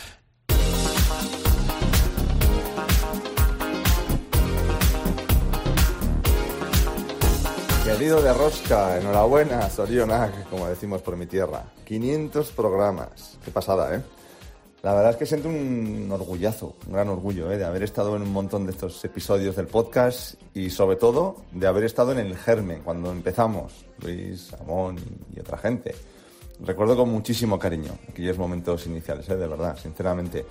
Y hoy me gustaría, bueno, pues remarcar un par de ideas sobre estos 500 programas de, de, Rosca, dos ideas fundamentales. ¿no? La primera, y es que espero que quienes escucháis eh, tengáis claro, valoréis lo que supone estar todas las semanas del curso de la temporada al pie del cañón. Todos los lunes por la mañana, antes era las 10, por ahí por ahí grabáis. Ahora, lo que supone esto, la constancia, el trabajo que demostráis aquellos que lo realizáis cada día. Luis, el equipo de, locutores, pero también el equipo técnico y de producción. ¿eh? Ha pasado mucha gente por ahí que se dedica toda la semana a hacer las gestiones, a preparar que todo funcione, a estar grabando en su momento. La verdad es que quienes nos escucháis seguramente pues sois lógicamente aficionados, aficionadas al balonmano y sabéis un poco pues eh, lo que supone bueno pues formar parte de un equipo, ¿no? Seguramente habéis jugado o en arbitraje o entrenadores, entrenadoras. Bueno, sabéis lo que es entrenar cada día, trabajar para el objetivo del fin de semana, ese partido. Bueno, pues de rosca en cierto modo es igual. 500 programas son muchas horas de trabajo previo de producción, muchas horas de grabación, muchas horas de edición, básicamente como cualquier equipo de nuestro deporte de balonmano. Así que dejadme que diga enhorabuena con mayúsculas a todo el equipo que está y que ha ido estando en la vida de este proyecto, sobre todo, como digo, por esa constancia. Y el segundo mensaje, eh, dejadme que se lo dé también a, la COPE, a la casa que aloja este podcast, porque ahora hay muchos podcasts, ¿eh? Y de casi todo. La verdad es que la fiebre del podcast es tremenda. Pero hace 12 o 13 años, ya no recuerdo estos 500 programas, creo que son 12 años, cuando comenzamos, eh, yo diría que no había ningún podcast de balonmano, que fuimos pioneros de balonmano y de podcast. Quizá había alguno independiente, ¿eh? no lo sé. Pero sé que en aquel momento la COPE y el equipo actual de deportes, recuerdo que Manuel, Manuel Lama estaba por ahí metido también apostando por este deporte, por el balonmano y por este podcast, y decidieron que sí, que había que darle a nuestro deporte el hueco que se merecía. Y a día de hoy podemos seguir diciendo aunque afortunadamente hay muchísimos podcasts de balonmano, la COPE es la única radio convencional a nivel nacional que dedica un podcast, un espacio semanal fijo al balonmano. Y me parece que es muy importante el destacarlo. Por todo esto, termino como he empezado. Enhorabuena, Zorionak y sobre todo, a por 500 más. Abrazo fuerte. Ahí estaba Fernando Urra también felicitándonos.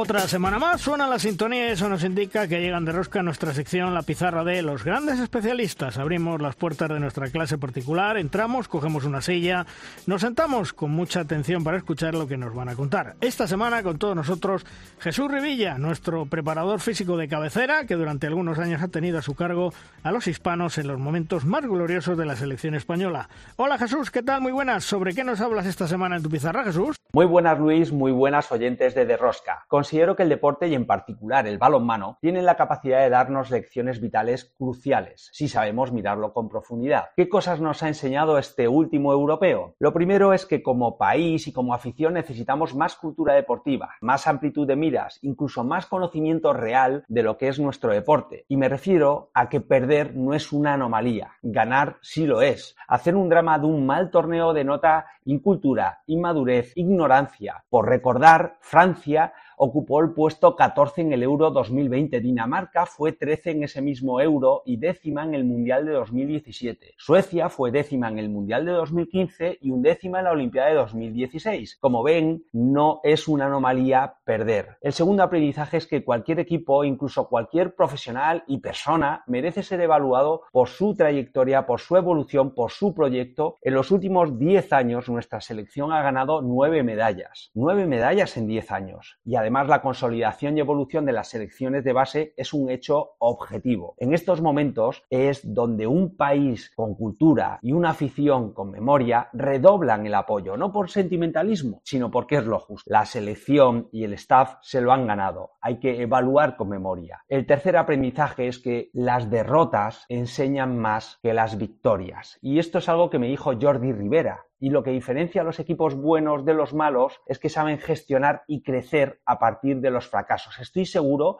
que eso lo va a hacer muy, muy bien nuestra selección. Me despido felicitando con el corazón abierto por esos 500 programas de Derrosca. Felicidades, Luis. Felicidades a la COPE. Felicidades a todo tu equipo. ¡Qué barbaridad! A por otros 500 que con tu fuerza y con tu energía estoy seguro que se pueden conseguir. Un gran abrazo desde Tierras Manchegas.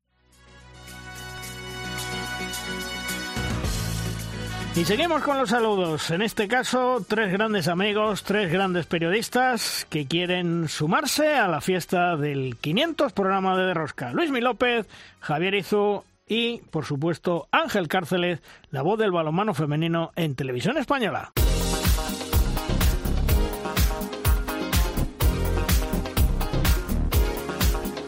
Saludos Luis, 500 programas, nada más y nada menos. Estabas convencido que el balomano necesitaba una ventana donde verse representado, ¿no? Y nació de rosca. Y tengo que darte las gracias y la enhorabuena, Luis, por tu perseverancia. Sé de tu lucha incansable por estar en los eventos más importantes, tu pasión por informar y llevar la actualidad a todos los aficionados. Un placer, la verdad, seguir estando, y ya hace bastantes años, en contacto contigo en las tertulias de Rosca.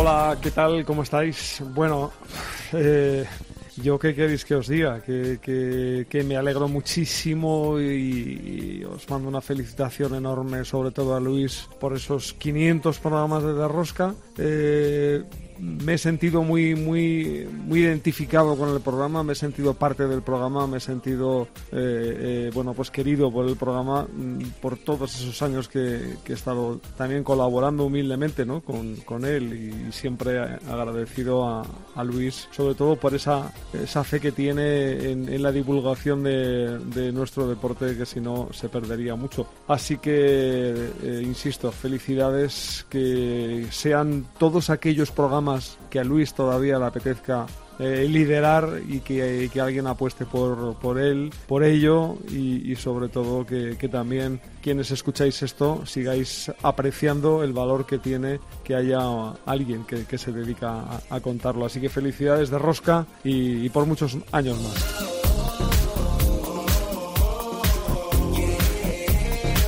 Hola, soy Ángel Cárceles, la voz del balonmano femenino en Radio Televisión Española, como le gusta decir a Luis Malvar, y felicito a De Rosca por esos 500 programas, deseando que hayan otros 500 más y seguir formando parte de esa extraordinaria tabla redonda. Enhorabuena.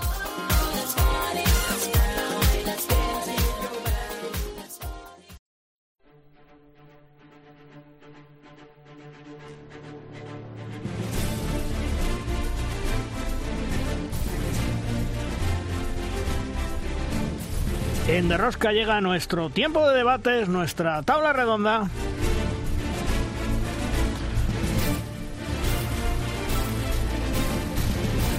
Una tabla redonda en la cual, aparte de estar eh, como siempre, pues eh, Chema Jodra, nuestro compañero también Juan Carlos Amón, estará hoy también eh, Paco Blázquez, el presidente de la Federación Española de Balonmano, y de momento ya recibimos a nuestro primer invitado y nuestro gran amigo Ángel Cárceles. Hola Ángel, ¿qué tal? Muy buenas.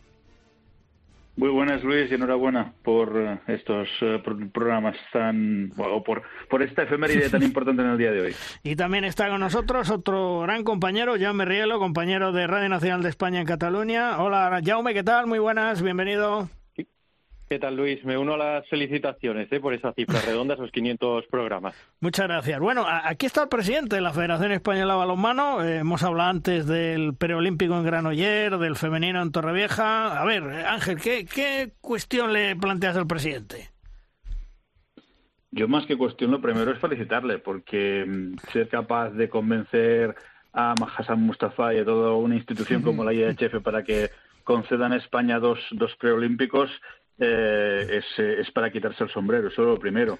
Y después el hecho de elegir a dos ciudades como Torrevieja, donde ya eh, se disputó un mundial femenino por primera vez en la historia, y también Granollers, donde es la cuna del balonmano español y donde también ya tenemos experiencia pues en estas lides con Juegos Olímpicos, con mundiales, pues insisto que lo primero es mi más sincera felicitación hacia su labor. Muchas gracias, Ángel. No, yo creo que ya sabes perfectamente lo difícil, complejo que es conseguir convencer a Hazard y sobre todo tener los dos. Porque yo dije que, y aparte, al principio lo he comentado, que, no me, que discrepaba un poco de la forma de elegir, porque yo creo que se tenían que haber elegido los dos preolímpicos eh, esta semana pasada, no uno en diciembre y otro en enero, cuando encima, sobre todo, eh, el más cercano es el que se decide en enero, entonces eh, no, no, tenía, no tenía razón de ser. Y, y la verdad es que nos puso en complicación porque teniendo uno era muy difícil conseguir el segundo, pero al final lo hemos conseguido, con lo cual nos podemos sentir todos orgullosos. Yo creo que este es un trabajo de todos porque hemos demostrado exteriormente y no solamente de la federación, sino de todos los que formáis la parte de la familia y de imagen y divulgación de, de nuestro deporte y la voz de nuestro deporte que esto pues eh, funcione que sabemos hacerlo. Jaume, eh, en Granoller, cerquita de casa, el perolímpico masculino, ¿eh? Sí, sí, sí, cerquita de, mi casa. Lo tengo cerquita el, masculino, eh, un poquito más, más lejos el de Torrevieja, el, el segundo preolímpico, pero, presidente, quería también unirme a esas felicitaciones. Eh, tiene mucho mérito haber conseguido que los dos preolímpicos sean en, casa, en territorio español, y habla muy bien de las gestiones que ha hecho la, la Real Federación Española de Balonmano. Yo quería trasladarle dos cuestiones. La primera, Ángel, ahora hablaba de estas dos ciudades, de Torrevieja y de Granollers, dos ciudades eh, importantes no para el balonmano Granollers la, la cuna Torrevieja con esa, esa, esa sede no del mundial femenino.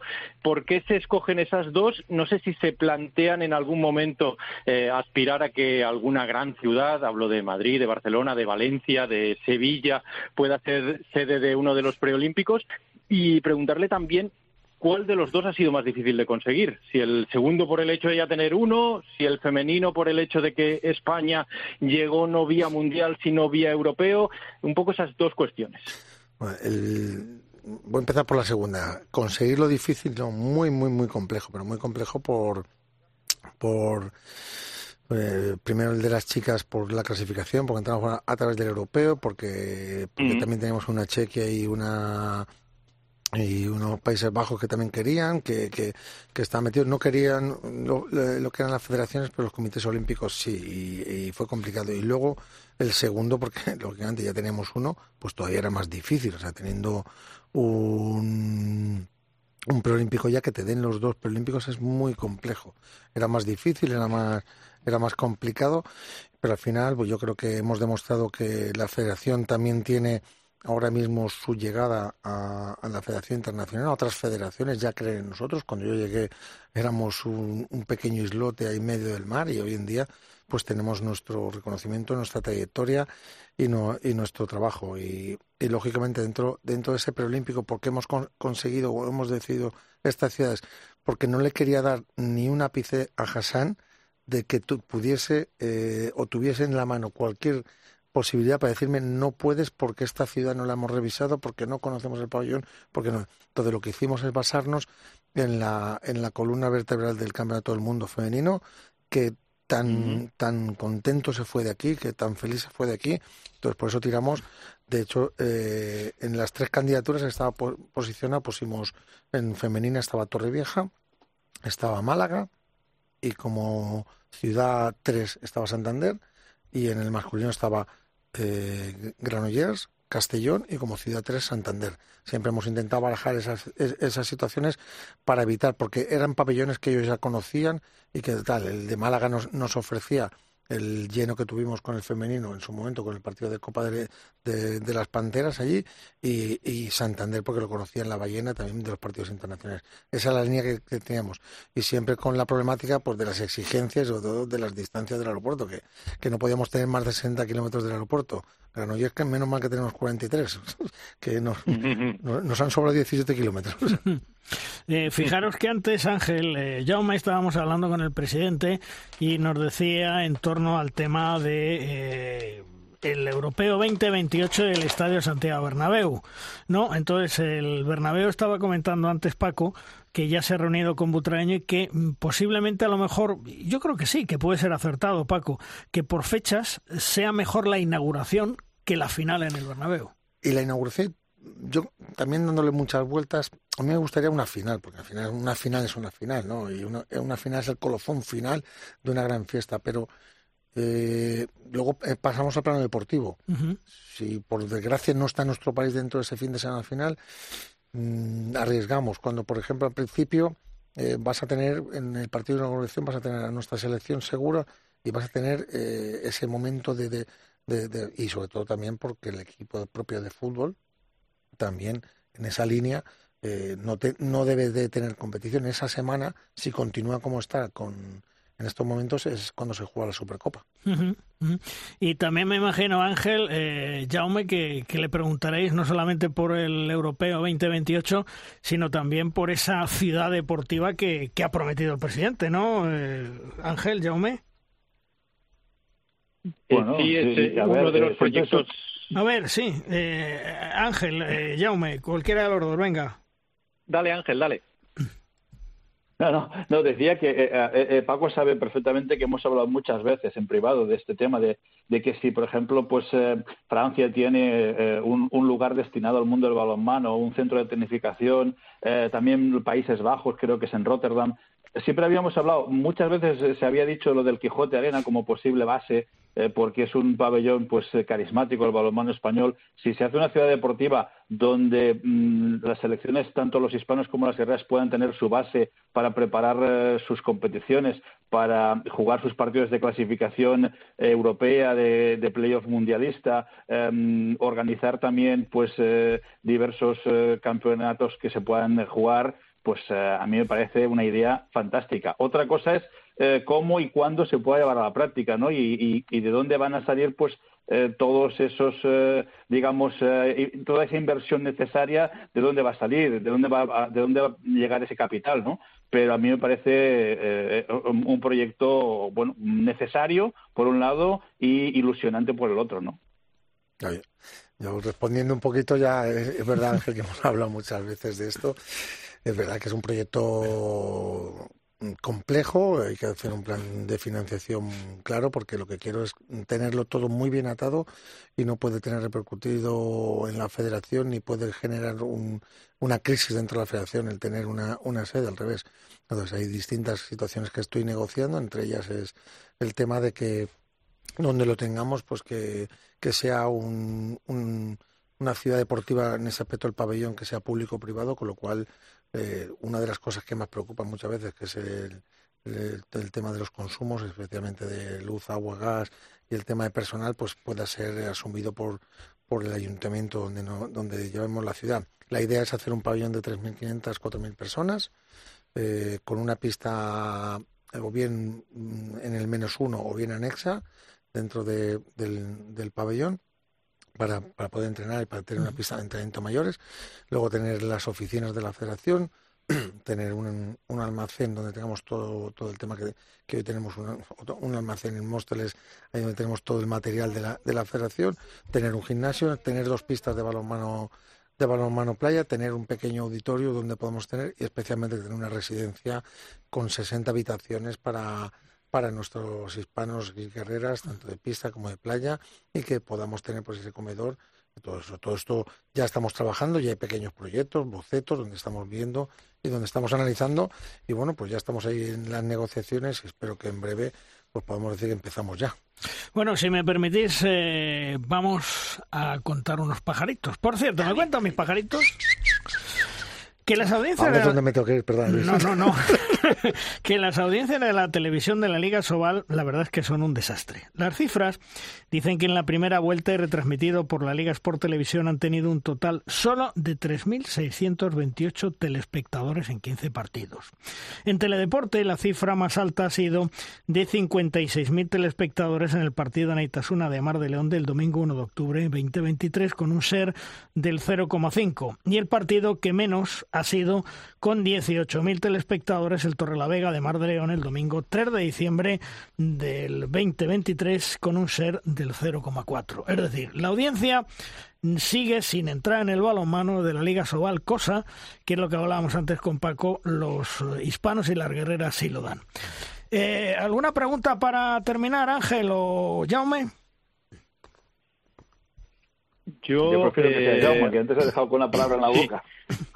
Sí, eh, yo simplemente una, una curiosidad, una pregunta. Eh, no, no quiero volver al avispero que fue la, la, Copa de España, la Copa Sobal, ese fin de semana en el que hubo tantas negociaciones, pero sí que me quedó una curiosidad, presidente, una duda, y es eh, saber si había riesgo real de que no se disputara la competición, hablando de tema televisivo, si no se cedía a esa pretensión de Asobal de que la cuestión televisiva fuera a cargo de, la Liga Sport Televisión y no de Teledeporte, como pretendía la Real Federación Española de, de Balonmano, que al final ¿no? el operador televisivo con el que trabaja la federación. Pues yo tenía y tenía informaciones de los propios clubes de que la iban a disputar. No, para que era una medida de presión de todos ellos por el tema este mm. y, y, yo creo que se iba a disputar, por eso la federación siguió. No creo que nadie no quiera jugar una competición de esas y la verdad es que me dio mucha pena por los comunicados que salieron. Yo antes de... de y, y, sí he respondido a tu pregunta, pero como ya creo que vamos con tiempo, sí, vamos así, ya, tiempo y me apretan y no quiero que me llamen el tiempito también, entre medallitas, tiempito, entonces ya, ya vamos a eso. Eh, no le he traído un juego de medallas a Luis, que era mi intención, pero sí que quería traer una, una camiseta firmada por los hispanos, que, que quiero que la tengas, Luis. Sí.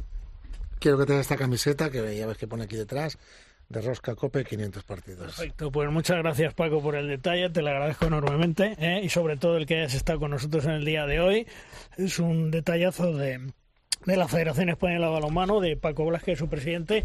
Insisto, y gracias por estar con nosotros. Bueno, pues eh, terminamos nuestra tertulia. Eh, Ángel, Jaume, gracias y seguiremos hablando. Un fuerte abrazo para los dos. Un abrazo. Hasta Igualmente luego. y enhorabuena por esos 500 programas. Gracias, hasta luego. Y como no, también se quieren sumar a este 500 programa de Derrosca dos grandes amigos. Por un lado, Tomás Guas y el Grupo Risa, con David Miner, Fernando Echeverría y Whopper.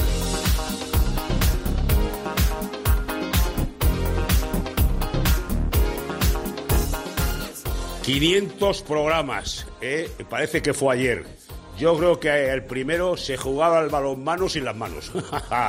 Extraordinario. Bueno, pues nada, querido, a ti, Luis, un abrazo tremendo.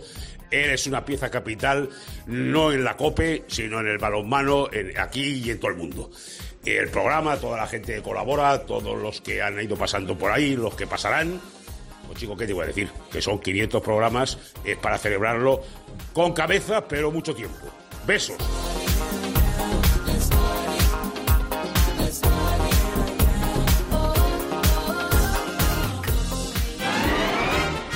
Y ahora, de rosca con el grupo Risa.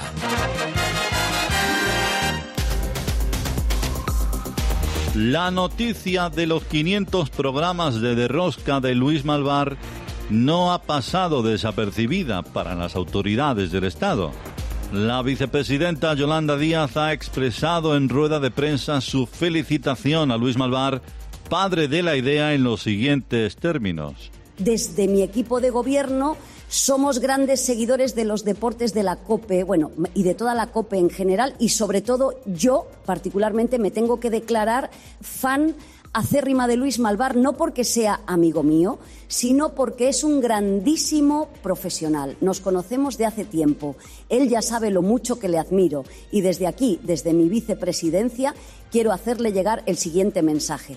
Luis, compañero, te felicito por esta eh, nueva gesta profesional, que es tu programa número 500 de, de Rosca. Un programa de bricolaje y de mecánica que tanto nos ha ayudado a los oyentes en esas pequeñas tareas domésticas, en esas pequeñas chapucillas que hay que hacer de vez en cuando en casa y acompañándome en los ratos de plancha. Gracias de Rosca, gracias Luis Malvar y a todos los que lo habéis hecho posible. Un biquiño, Luis. De la misma manera, el entrenador del Fútbol Club Barcelona, Xavi Hernández, como saben, en horas bajas, ha querido también unirse a esa felicitación. Un detalle sin duda para enmarcar.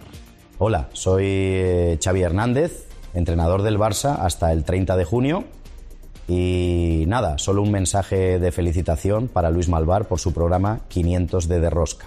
El título del programa es muy mío, porque así tiraba yo los eh, los corners y las faltas de rosca, gran título, como los que voy a conseguir yo este año. Y sirva este mensaje para ofrecerme como colaborador tuyo, Luis, a partir de la temporada que viene, porque básicamente no tengo nada que hacer.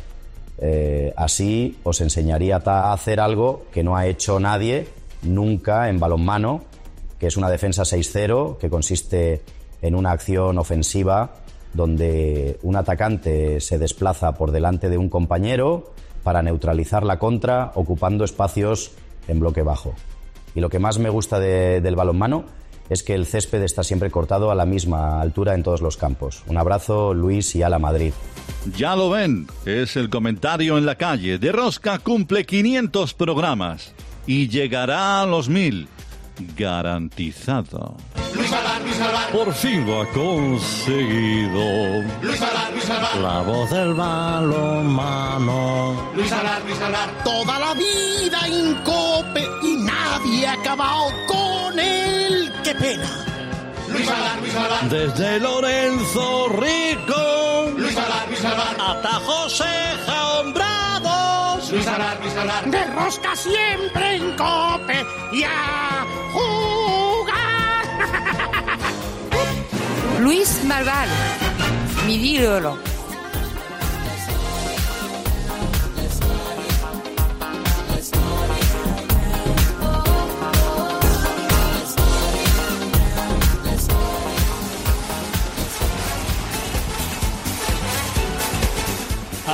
De todas estas 12 más una temporadas que llevamos con todos vosotros, han pasado por los micrófonos colaboradores y periodistas de mucho prestigio como Juan Carlos Amón, Fernando Urra, Chema Jodra, Raquel Piqueras, Belén Díaz de Arce, parte fundamental en el programa de Rosca. Juancho Pérez, Nerea Pena, Conchi Berenguel, Dick Beutler, Jesús Alañá, Javier Izu, compañero de Radio Nacional de España en Pamplona, Luis Mi López, Ángel Regueira, Vicente Soler, Ángel Cárceles, Iñaki de Mújica, Alberto Urdiales, José Luis Villanueva, Estefanía Rey, Lorenzo Rico, Paco Aguilera, Manuel Espadas, el Grupo Risa con David Miner, Fernando Echeverría y Óscar Blanco, Ike Romero, Jessica Alonso, Demetrio Lozano, Albert Rocas, Jordi Álvaro, Vicente Álamo, Manolo Laguna, Jorge Dueñas, Alberto Suárez, Falo Méndez, Noelia Oncina, Alfredo Domínguez, Pérez Flores, Anselmo Ruiz del Arcón, Judith Blanco, Pablo Barrantes, compañero de Cope Huesca, Rubén Garabaya, Pablo Cacheda, Monsepuche, Tony García, Víctor García Pillo, Dani Gordo, Zupe Quisoain, Ángel Sandoval, Edu Aguiló, Ángel Sabroso, Jesús Rivilla, Juan Fernández, Óscar de Lama, Manolo Cadenas, Javier Iso, compañero de Cope Pamplona, Manuel Espadas, David Moldes, Reyes Carrera, Jaume Rielo, Fernando López Hervás, Joan Ramón Balbé, Martínez Vid, David Rubio y Tomás Guas.